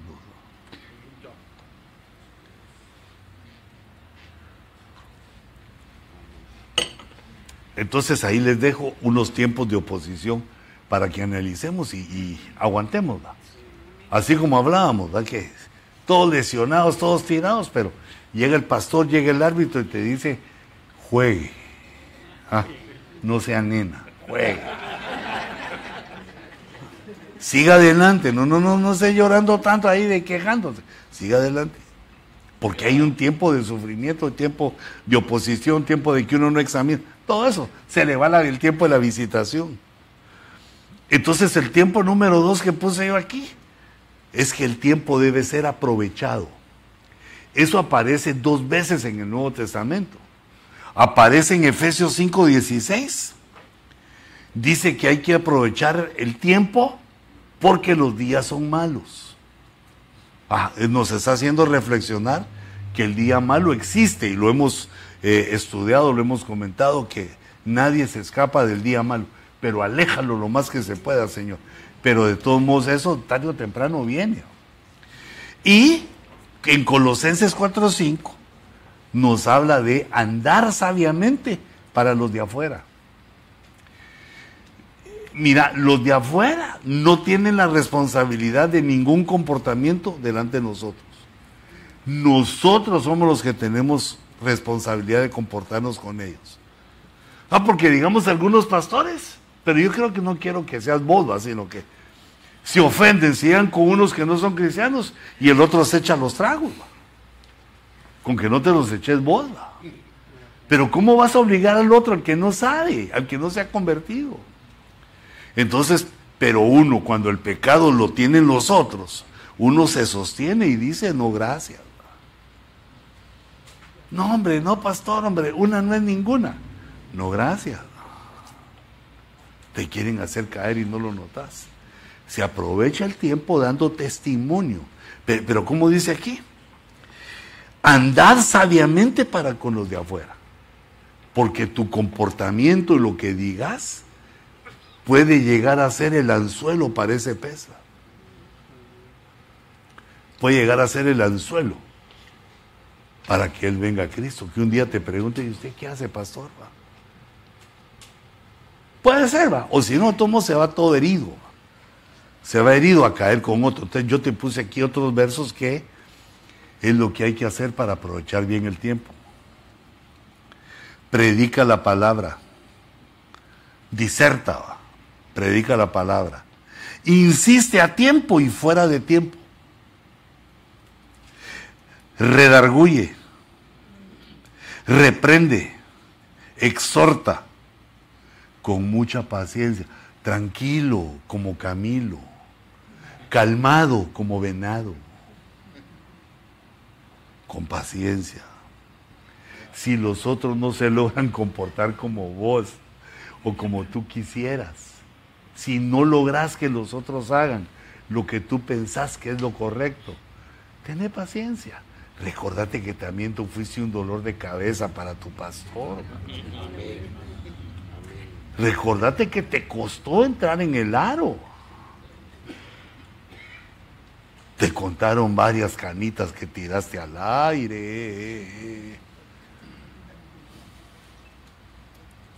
Porque Dios hace la obra, pero uno no sabe a qué tiempo. Entonces, ¿qué es lo que tiene que hacer uno? Predicar. Pero predicar es la palabra.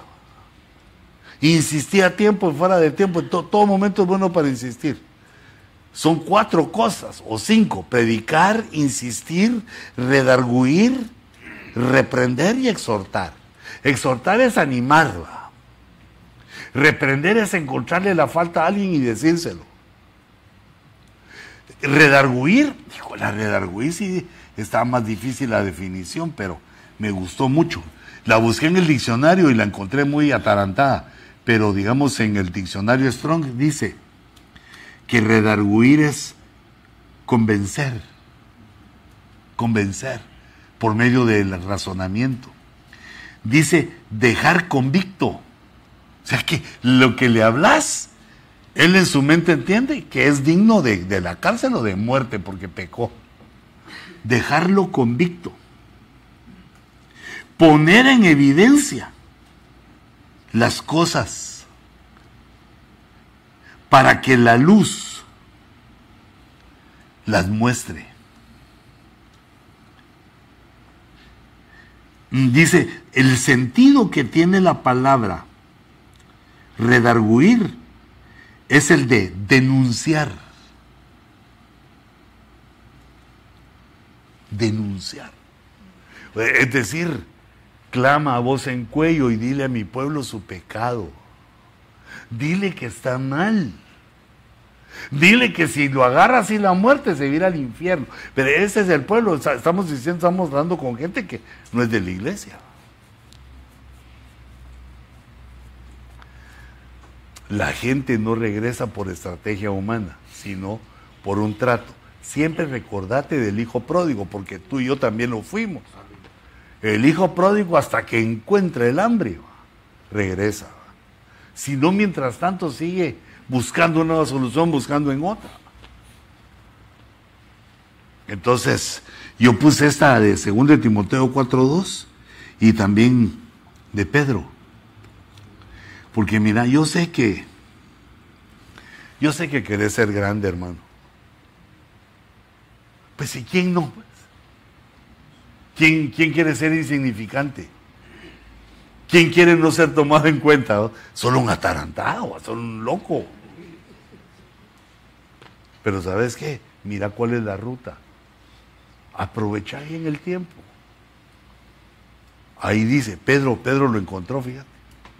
Dice, humillaos, humillaos bajo la poderosa mano de Dios. ¿Cuál es la mano de Dios? Los cinco ministerios. Humíllate. No, no, perdón, humillémonos. Humillémonos bajo la poderosa mano de Dios para que Él os exalte. ¿Cuándo? A su debido tiempo. Él va a saber cuándo exaltarnos, hermano. Él va a saber cuándo exaltarte. Cuando uno se exalta solito, le dura poco la gracia. Es solo un pasón. Cuando Dios te exalta, ahí quedas. A menos de que hagas cosas deshonrosas. Uno le debe decir a su alma que cosas que no son honorables, no.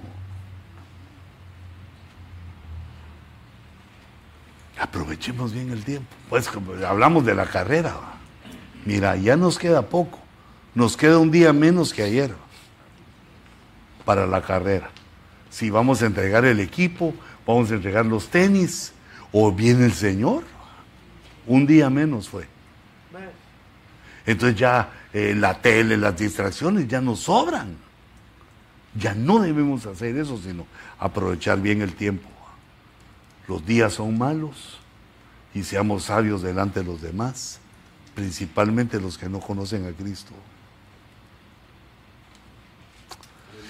Tengo muchas y no quiero avanzar porque ya, me tardé mucho, pero los cocineros están tardando hoy más que nosotros.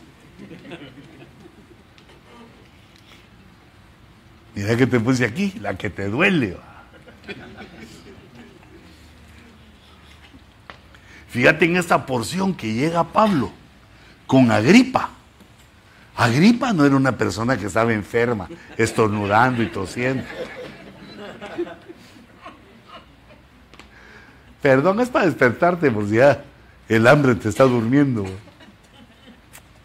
Era un rey, era una persona estudiada, educada, pero que por más educación que tenga uno, si no conoce a Cristo, tiene una necesidad de, saber, de conocer. Y se encuentra con Pablo. Me gusta lo que dice él. Fíjate que no se estaba convirtiendo, pero le dice, en poco tiempo me persuadirás a que me haga cristiano. Fíjate, el rey era una persona de importancia. Está diciendo, lo que me estás hablando tiene toda la razón. Si me seguís diciendo todo esto, me voy a convertir. Eso nos debe animar a que la gente quiere. Porque el Evangelio resuelve una serie de problemas del alma. Digamos, resuelve el problema existencial. Porque todos nos preguntamos, ¿y qué va a ser de mí? ¿Y si me muero? ¿Ah? Uno no se pregunta qué voy a hacer si vivo para pagar todas las cuentas. No. Uno dice, ¿qué, va a, ¿qué va a hacer mi familia? Pero eh, el punto más doloroso que tiene uno eh, existencialmente es decir, ¿a dónde voy a ir? ¿Qué va a pasar conmigo? Seas rey o plebeyo, todos los humanos tenemos ese problema que los científicos le llaman problema existencial. Y me parece bien el nombre, pero eh, debe resolverse. Y se resuelve con el Evangelio, porque una de las promesas del Evangelio es la vida eterna. La promesa de Dios de darnos vida eterna. Y entonces eso ah, nos calma ante el futuro, aunque lo que no, aunque no lo veamos, nos calma ante las situaciones que vienen y se le pierde el miedo a la muerte. Se le va perdiendo el miedo, a la muerte. porque sabemos a dónde vamos. Entonces, fíjate, en poco tiempo me persuadirás. Mira la importancia del tiempo, porque Pablo le contesta. Quiera Dios. Ahí pusieron quisiera, pero yo creo que ahí es quiera Dios que ya fuera en poco tiempo o en mucho. No solo tú, sino también todos los que hoy me oyen llegaran a ser tal como yo soy, consagrado, excepto estas cadenas, dice, excepto que no me dejas salir del bote o agripa. ¿Mm? Mira qué testimonio aquellos oyéndolo. Este lo tenemos preso sin motivo. Y mira las cosas que nos dice. Que quieren que entendamos el Evangelio. Ya sea en poco tiempo o en mucho tiempo, que sean como yo. Pero eso sí hay que tener mucho cuidado porque Pablo no era casado, hermano. Antes ya empiezan los hermanos ahí, Señor, llévatela. O te la mando. O la elimino.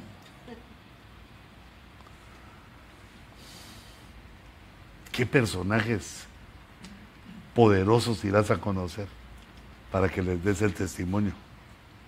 Que le digas, si no te arrepentís, aunque haya sido alcalde, presidente, millonario, si no te arrepentís, te espera el juicio eterno. Bueno, voy a llegar a la de... Ah, ese es otro puntacho, que el tiempo se ha cortado. Yo lo encontré en dos versículos, pero quizá tú lo hayas en más. Pero le di una buena búsqueda, fíjate y encontré que solo en dos ocasiones dice, pero si encontrás tú algo más, que tal vez hay otra palabra ahí, eh, y me la pasaste, lo encargo. Pero Pablo dice que el tiempo se ha cortado. Entonces quiere decir el tiempo de la gracia, porque Pablo se está enseñando que es el tiempo de la gracia de Dios. Y entonces, y dice ahí, mas esto digo hermanos que el tiempo se ha acortado. Y esto lo dice Pablo ante una situación matrimonial, ante los clavos matrimoniales. El tiempo se ha cortado, dice Pablo, para que uno que sea casado viva como que no lo fuera. Difícil eso. Yo considero que lo que Dios nos ha revelado, que enamorar a la mujer de uno, es más efectivo. Aunque hay ciertas circunstancias que esta gente vivía. Porque fíjate, por ejemplo, no habían eh, tanta libertad como con nosotros, entonces, como nuestro tiempo. Entonces, digamos, separaban a los matrimonios. Imagínate aquella eh, hermanita bien enamorada de su marido, embarazada tal vez, y lo agarraba el rey, no, este me lo llevo, me lo llevo, me lo llevo, y se lo llevaban, y, y apartaban el amor. Había muchas situaciones así antes, crueles y dolorosas como digamos se ven en las revoluciones sociales, que por la guerra, por la muerte, por el trabajo, por el hambre, por lo que se dé, se separan matrimonios. incluyendo nosotros como latinos que, muchos se vinieron y dejaron a su familia allá. E, el hambre, la falta de economía puede hacer que uno deje a su familia allá. Entonces el tiempo se ha cortado, quiere decir, se aproxima lo que tememos, la gran tribulación, se aproxima lo que esperamos, el arrebatamiento. Entonces los días se han acortado para ese tiempo, para la gracia y también para la tribulación, según Mateo 13, 19, 20 y creo que 21. Si el Señor no hubiera cortado aquellos días, y en el verso 19 dice, aquellos días serán de tribulación. Entonces, dice aquí que si el Señor no hubiera cortado los días, nadie sería salvo en la tribulación. Imagínate cómo va a ser eso, hijito. Nadie hubiera sido. ¿Dónde dice eso? Si el Señor no hubiera cortado aquellos días, verso 20, nadie se salvaría. nadie quiere decir eliminados todos. Nadie, ni uno. ¿Y quiénes son esos que van a estar ahí? Los escogidos. Dice, nadie se salvaría, pero por causa de los escogidos que Él eligió, los escogidos de Dios en la gran tribulación. Entonces date cuenta que uno no se salva por escogido, sino, según lo vemos en la Biblia, por fiel. Porque dice que uno es llamado, escogido y fiel. Los que se salvan de ese tiempo son, yo, yo me atrevo a decirte, ¿va? somos, somos los fieles. ¿va? Entonces, séle fiel a tu esposa, séle fiel a, tu trabajo, no te andes llevando lo que no es tuyo, séle fiel al ministerio, séle fiel a, tu, a tus ovejas, séle fiel a tus ovejas. No te acerques mucho a sus mujeres, cae mal. Si a mí me cae mal que chuleen a mi esposa, ya me pongo brincón todavía. Y yo digo, y un joven que se domina menos. No se debe acercar uno a la mujer de los otros, solo con el debido respeto. Hijita, y tú también, va, tenés que aprender el, eh, ¿cómo se llama esa estrategia del codo? Que cuando alguien se te acerque mucho, el, codo, y aquí preparas, pues, pero este mejor si no lo usas, solo este. Defenderte porque la honra es algo muy importante en el ministerio. Si una mujer no honra estas cosas, arruina a su marido también. Nos pasas trayendo. ¿Ah? Porque dicen, a este marido qué gacho. Ni tiene enamorada a su mujer.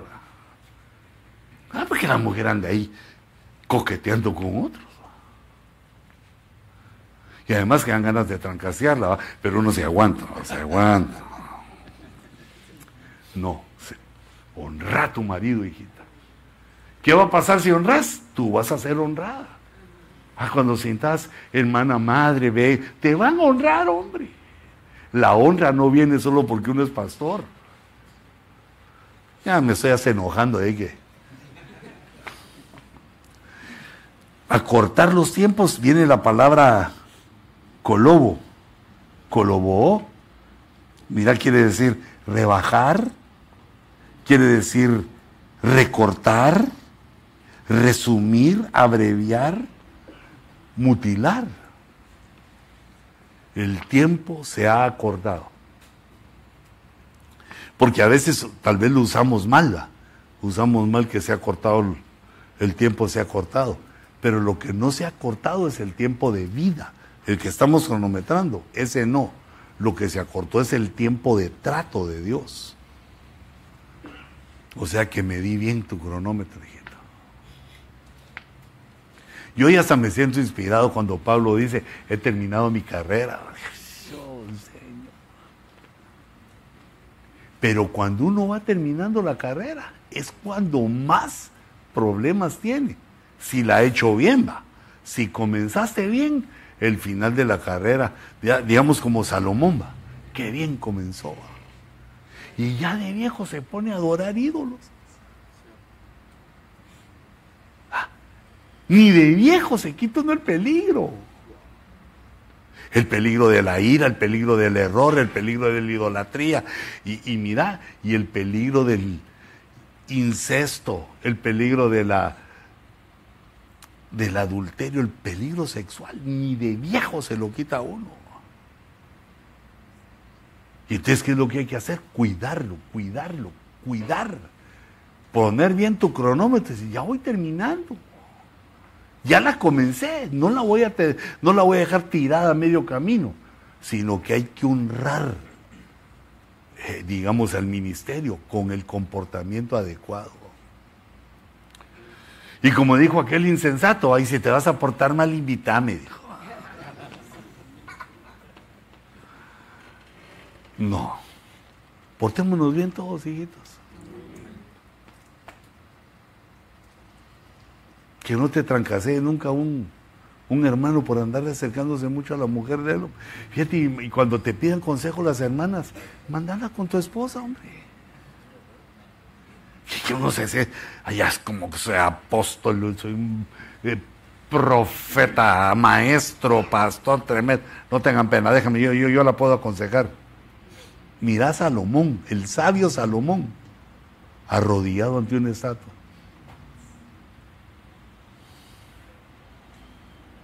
Todavía uno cuando se arrodilla, porque eh, la esposa le pide que saque unas cosas que están bajo la cama. Así decía aquel chiste acortando el tiempo.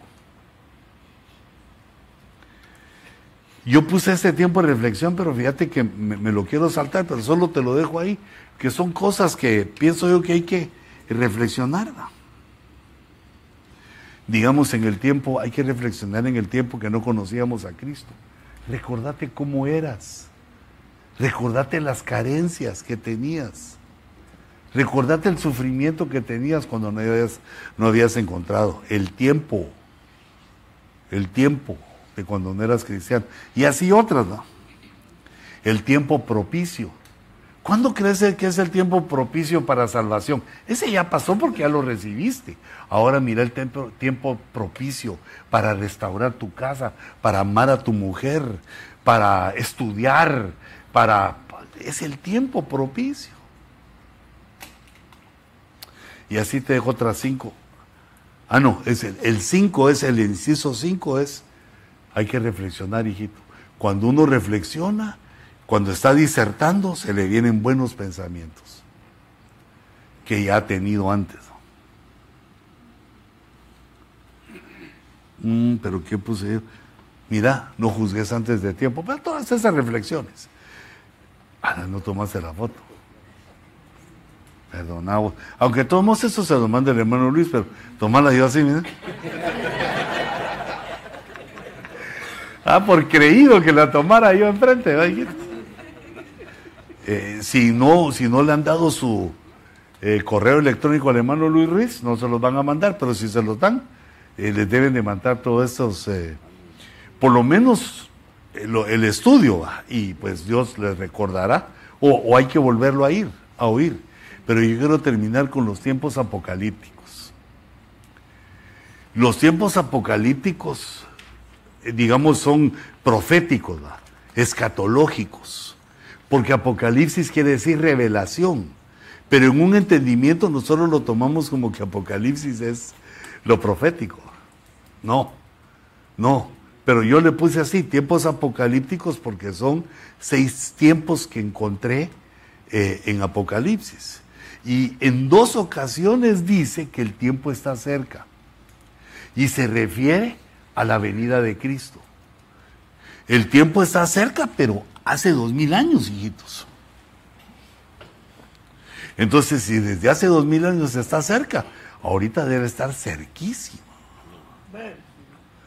Ese, eh, digamos, ese recordatorio del tiempo está cerca para que nos dé fuerza a seguir adelante, que la meta está. ¿Cómo hace un corredor cuando va terminando la carrera? Le empiezan a decir, allá está, allá tras lomitas está la meta. Le, empiezan a dar ánimo de que ya falta poco. Solo los malos le empiezan a decir, uh, ya. No va ni a la mitad. Pero mira cómo es el Señor, el tiempo está cerca. Bienaventurado el que lee y los que oyen las palabras de la profecía y guardan las cosas que están escritas en ella. Porque el tiempo está cerca. Mira este consejo. Que eres una bienaventuranza extra. Lee Apocalipsis. Bienaventurado el que lee y los que oyen. Eso es lo que hay que leer y guardarla. Pero mira el punto. El tiempo está cerca. Apocalipsis 1.3 y en el 22.10 ya cuando cierra, de principio a fin, de etapa de Apocalipsis inicio, el tiempo está cerca. La etapa de cierre de Apocalipsis 22.10 también dijo, no sellen las palabras de la profecía de este libro, porque el tiempo está cerca.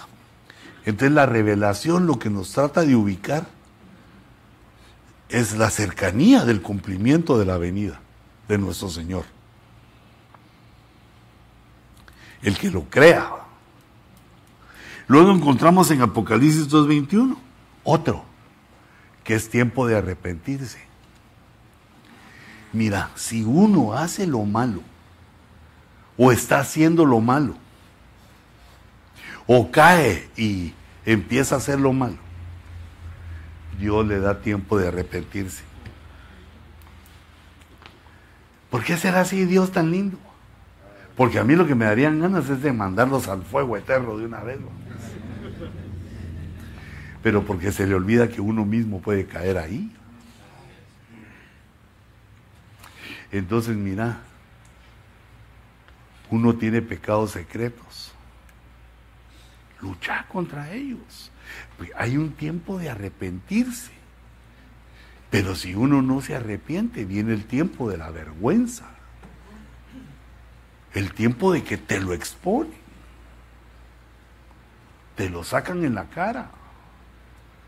Y hermano, es más vergüenza cuando uno es pastor. Aunque el pecado no sea muy grande, pero es vergonzoso que uno como ministro sea hallado así. Pero entonces aquí hablan de Jezabel. Pero si te das cuenta, Jezabel eh, estaba ministrando en la iglesia. Pero hijita, porque si tú predicas o enseñas, no te vas a sentir como Jezabel. Esta lo que hacía malo Jezabel no era enseñar, sino que lo que hacía es que seducía a los siervos. ¿Te das cuenta de lo malo? Porque fíjate que hay hermanos, digamos que yo creo que su mamá no los quería cuando eran chiquitos y entonces odian a las mujeres y entonces miran una mujer haciendo algo y la Jezabel, dice, ahí está, ¿ve? Ahí está, predicando la Jezabel. No, Jezabel su pecado no era que predicaba, sino que tenía relaciones sexuales con los ministros. Entonces, hijita, tú no sos eso. Tú predicá, enseñá y da tu testimonio. Hay que entenderla. Y entonces aún a ella Dios le da tiempo para que se arrepienta. Yo veo ahí que Dios está diciendo que no todo lo hacía mal esa Jezabel. ¿Y qué crees que hubiera pasado si se arrepiente? Dios la perdona, hombre. Ah, vuelve a comenzar, hijita. Pues no es por ser mujer. ¿Verdad? Porque deben haber Jezabelos también. No sé si tú conoces alguno, porque hay pastores que utilizan su influencia para cantinearse a las hermanitas. ¿Sabes qué es cantinear, va? Echarles flores, va no quiere un viejito así como yo.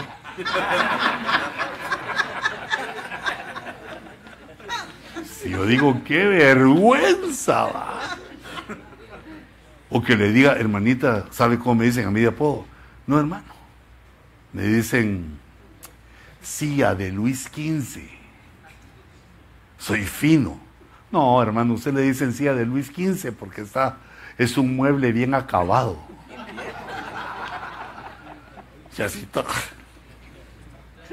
Eso es antideportivo, hermanos, hombre. Un, viejito con su viejita. El jovencito, pues con su joven, la mujer de su juventud, los dos va. Solo que la mujer de la juventud envejece también con uno. Pero fíjate que es bonito. Fíjate que llego yo a Guatemala con la hermana Cuti, No sé si ya te conté esa, pero casi lloro ahí. Y entonces me encuentro unos mis cuates. Nos juntamos con unos cuates que no son cristianos. Uno es católico rematado y el otro, pues, por su, simpatiza, ¿va? pero. Y entonces, pues estábamos ahí los tres recordándonos de los viejos tiempos. Hijitos, aunque no lo crean, yo también fui joven. Por favor, no, no, no me tomen así, que así fui siempre. Y entonces fíjate que llegó, llegó un primo mío, ahí a la junta, llegó, y qué tal la voz, aquel es algo moreno, o la voz negro, qué tal estás, y así, así nos conocemos, no, no había ofensa. Y entonces pues yo les presenté a mi esposa. Y cada uno de ellos presentó a su esposa, porque ellas no se conocían. Y entonces, pero como ustedes saben que después de las presentaciones, yo no sé qué pasa, que las mujeres se van a un ladito a platicar las cosas de ellas, ¿verdad? Saber qué hablarán, Me dieron ganas de ponerle un micrófono a mi esposa, pero ya muy tarde. Y entonces nosotros nos íbamos platicando. Y entonces estábamos vacilando al negro, ¿va? porque es bien joven su esposa. Vos sí que te vas a las salas cunas, vas allá a, donde recogen a las huérfanas, Que, a Saltacunas. Pero es que ese Saltacunas queda bien para los cristianos, vamos, porque, porque aquí hay área de niños. Y entonces, sí, pues este, como 16 años le va a su esposa. Y así entre estos, y vos y ah, no, yo también estoy de bien, mi esposa, porque todos se divorciaron. Yo había conocido algunas de las esposas, pero se divorciaron. Pues esta, esta no es tu mujer, yo conocí una, era así como chinita. La, no, hombre, fíjate vos, que ah, ya la triste historia, ¿verdad? Se me fue. Nos divorciamos, los tres divorciados. Solo sabes quién era el único. El apóstol Luis. Y entonces todos presentaron a sus jovencitas y yo les dije, pues yo les presento a mi viejita, les dije, va. Y todos se rieron, de, pero les gustó el chiste, porque ustedes porque hicieron trampa, se casaron dos veces, yo sigo con la misma, en la misma ciudad y con la misma gente. Pero ¿sabes a quién no le cayó bien esa broma? A la hermana Cuti. Qué oído el que tiene, va. Ella estaba allá lejos y me oyó. Con que tu viejita, ¿no? dijo.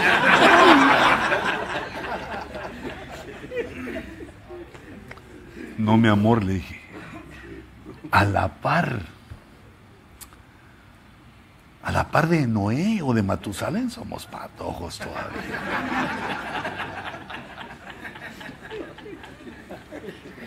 O sea que uno tiene a su viejita, pero fue, es la mujer de mi juventud, también fue joven. Todavía danza. Yo le digo, mi amor, vos sos bella, ¿por qué me pongo celosa? Ay, Luis, no te le acerques mucho a mis amigos, porque esos quieren al lugar de beso.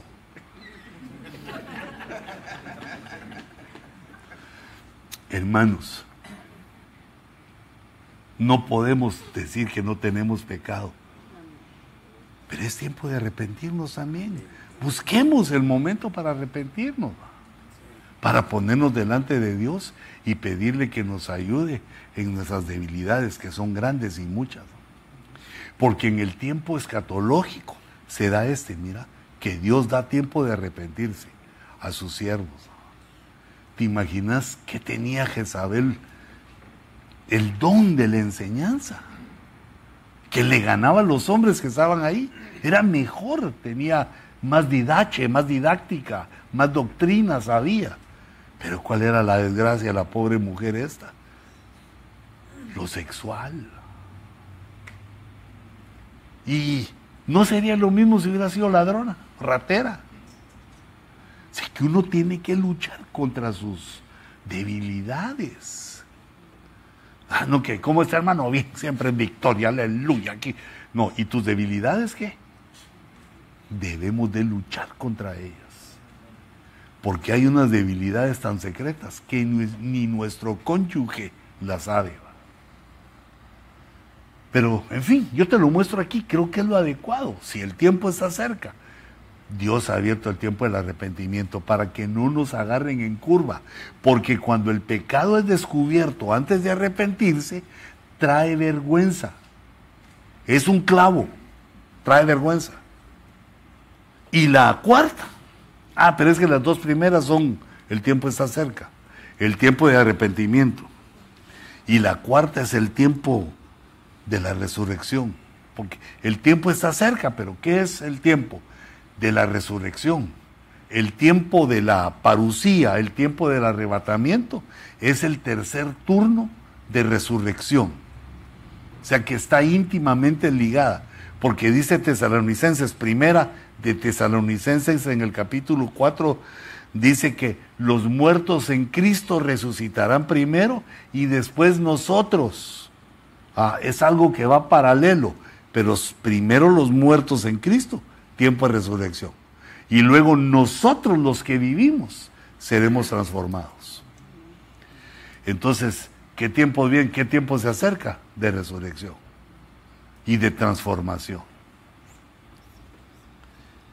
En Apocalipsis 12:22 nos hace saber que el diablo también tiene tiempo.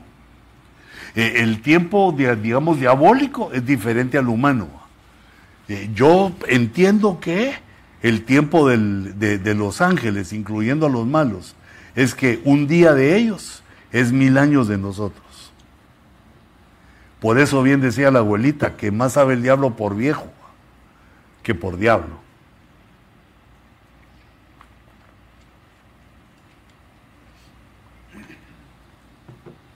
Imagínate que entonces el diablo viva 80 años de él, son 80 mil años. Porque esa es la definición que da en Moisés en el Salmo 90, de decir que para Dios un día es como mil años y un, y un y mil años como un día, que tiene esas dos y tiene otra también, pero no ese es el tema, pero tiene esas dos, depende de la creación, tiene un tiempo. Sí, o para ah, tener razón. Sí, porque un día es como un año, entonces 80 años, 80 por 365 y por mil. Ya se vuelve una millonada en dólares los quisiéramos para edificar toda la iglesia sacar todo lo que tenemos que hacer. Pero como no los tenemos, el tiempo hay que cronometrarlo, hijitos, para que cumplas tu propósito, el propósito por el cual fuimos alcanzados. Entonces el enemigo sabe que tiene poco tiempo.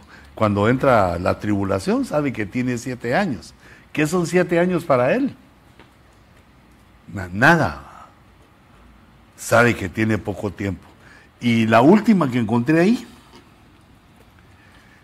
es que la iglesia, los escogidos que se quedan a la tribulación, son sustentados, mira cómo dice, los tres años y medio, tiempo, tiempos y medio tiempo. Tiempo, tiempos y medio tiempo. Entonces, por si alguno tiene planes de quedarse a la tribulación, que yo le pido que cambie ese pensamiento. O, pero tal vez también alguna de tus ovejas ah, se quiera quedar, o sea, no, no, no le ponga atención a esto, pero nosotros le debemos enseñar que va a haber un periodo de salvación ahí, pero a los que ya son salvos. no es de aceptar a Cristo en ese tiempo y va a ser sufrido. Si ahorita piensa que sufrió, eso no es nada. Entonces, hijitos, creo que a, pesar de que vimos unos tiempos extras que me parecen también muy interesantes y eh, para enseñar, para estudiar, me parecen interesantes, pero yo quisiera despedirme con una oración, pero diciéndote que domines tu tiempo. Ya, ya, ya pasó el tiempo del vacío, hermano. Si querés ser pastor, tenés que usar tu tiempo para disciplinarte, para conocer más, para entender más.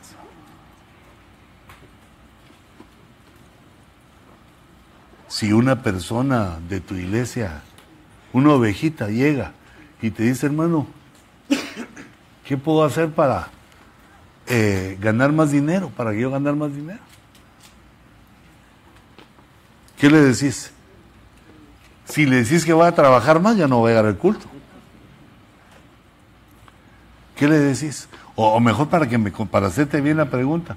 Si un hijo tuyo te dice, papá, ¿qué puedo hacer yo para tener dinero? ¿Qué le contestas a tu hijo? ¡Hala! ¡Qué lindo! Sos, es que espiritual sos. Yo sabes qué pensaba, yo le diría, estudia, animal del campo, estudia. Es que a veces se pasa uno con sus hijos. Si un tu hijo te dice, ¿cómo va a prosperar? ¿Qué le decís? Estudia. ¿Y qué querés que yo te diga vos también? Estudia.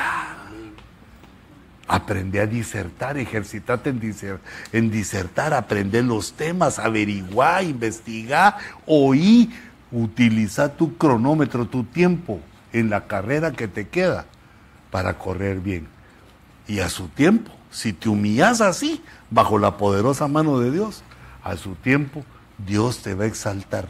No te exaltes solito, deja que Dios te exalte. Y mientras ese tiempo maravilloso llega, porque son promesas de Dios que se cumplen, es algo infalible, se cumple. Mientras eso llega, yo te bendigo. Que el Señor vea tu ánimo, tu deseo. Que el Señor vea el trabajo, tu labor, tu esfuerzo. Que el Señor vea tu familia. Que vea Jehová tu esfuerzo si trabajas aún en lo secular. Que vea Dios el esfuerzo de tus manos y cómo provees de lo tuyo para la casa del Señor. Señor, en el nombre de Jesús, nos presentamos como tus siervos, rogándote que multipliques, que bendigas, que engrandezcas. Nosotros ponemos delante de ti nuestro ministerio. Ponemos, Señor, nuestras coronas, las coronas que tú nos has dado las ponemos, Señor, a tus pies. Enséñanos, Señor, a ser humildes y entendidos. Nos postramos, Señor, delante de ti. Te reconocemos como nuestro Dios. Y no solo nuestras coronas, sino que ponemos, Señor, delante de ti las congregaciones que nos has dado. Porque son tuyas, es el cuerpo de Cristo. Por lo tanto, Señor, las traemos al altar para pedirte que fructifiquen, que crezca, que crezca la obra que has puesto en nuestras manos. Señor, no permitas que nuestro corazón se sienta avergonzado. No permita, Señor, que nos sintamos mal porque no se ha llenado la casa que nos has dado sino que enséñanos a tomarte de la mano y a caminar contigo conforme tu palabra. Danos una unción de adoradores. Danos una unción para orar. Danos la unción, Señor, para comportarnos como seres humanos con los nuestros, con nuestra familia y también con las ovejas. Que todo orgullo quede sobre tu altar, que todo pecado sexual quede, Señor, sobre tu altar para que el fuego de tu espíritu lo consuma. Todo amor al dinero, Señor, todo deseo de crecimiento para llenar nuestros bolsillos, lo reprendemos en el nombre de Jesús y lo ponemos, Señor, sobre tu altar Multiplica y provee, Señor, para tu casa, para que no falte ningún bien en tu casa, en tu mesa, y para que podamos cumplir el propósito para el cual no solo nos llamaste, nos trajiste a esta nación, nos ubicaste en ciudades. Permite, Señor, danos la sabiduría para que podamos cumplir con gozo nuestro llamamiento. Señor, no permites, no permitas que falte la provisión en nuestra familia ni en nuestra iglesia. Y nosotros nos presentamos con nuestra ofrenda. Así como has puesto en nuestro corazón que nos despojemos de una generosa ofrenda, como también, Señor, tu pueblo lo hace en nuestros alfolís. Te ruego, Señor, que recibas estas ofrendas ministeriales, estas ofrendas pastorales, los diezmos, todo aquello que tu pueblo, tus siervos libremente, los ministros que has traído, libremente han decidido dar para honrar, Señor, tu casa, para honrar, Señor, la escuela que nos das nosotros bendecimos los alfolís. de esta casa que nos abre las puertas. Y bendecimos también el diezmo y la ofrenda que tus siervos traen al alfolí. Regrésalo, Señor, multiplicado al ciento por uno, con gozo. En el nombre poderoso de Jesús. Antes de que abras tus ojitos, prepara tu ofrenda. Porque el dinero siempre es escaso. El dinero nunca sobra. Presentale bien tu ofrenda al Señor.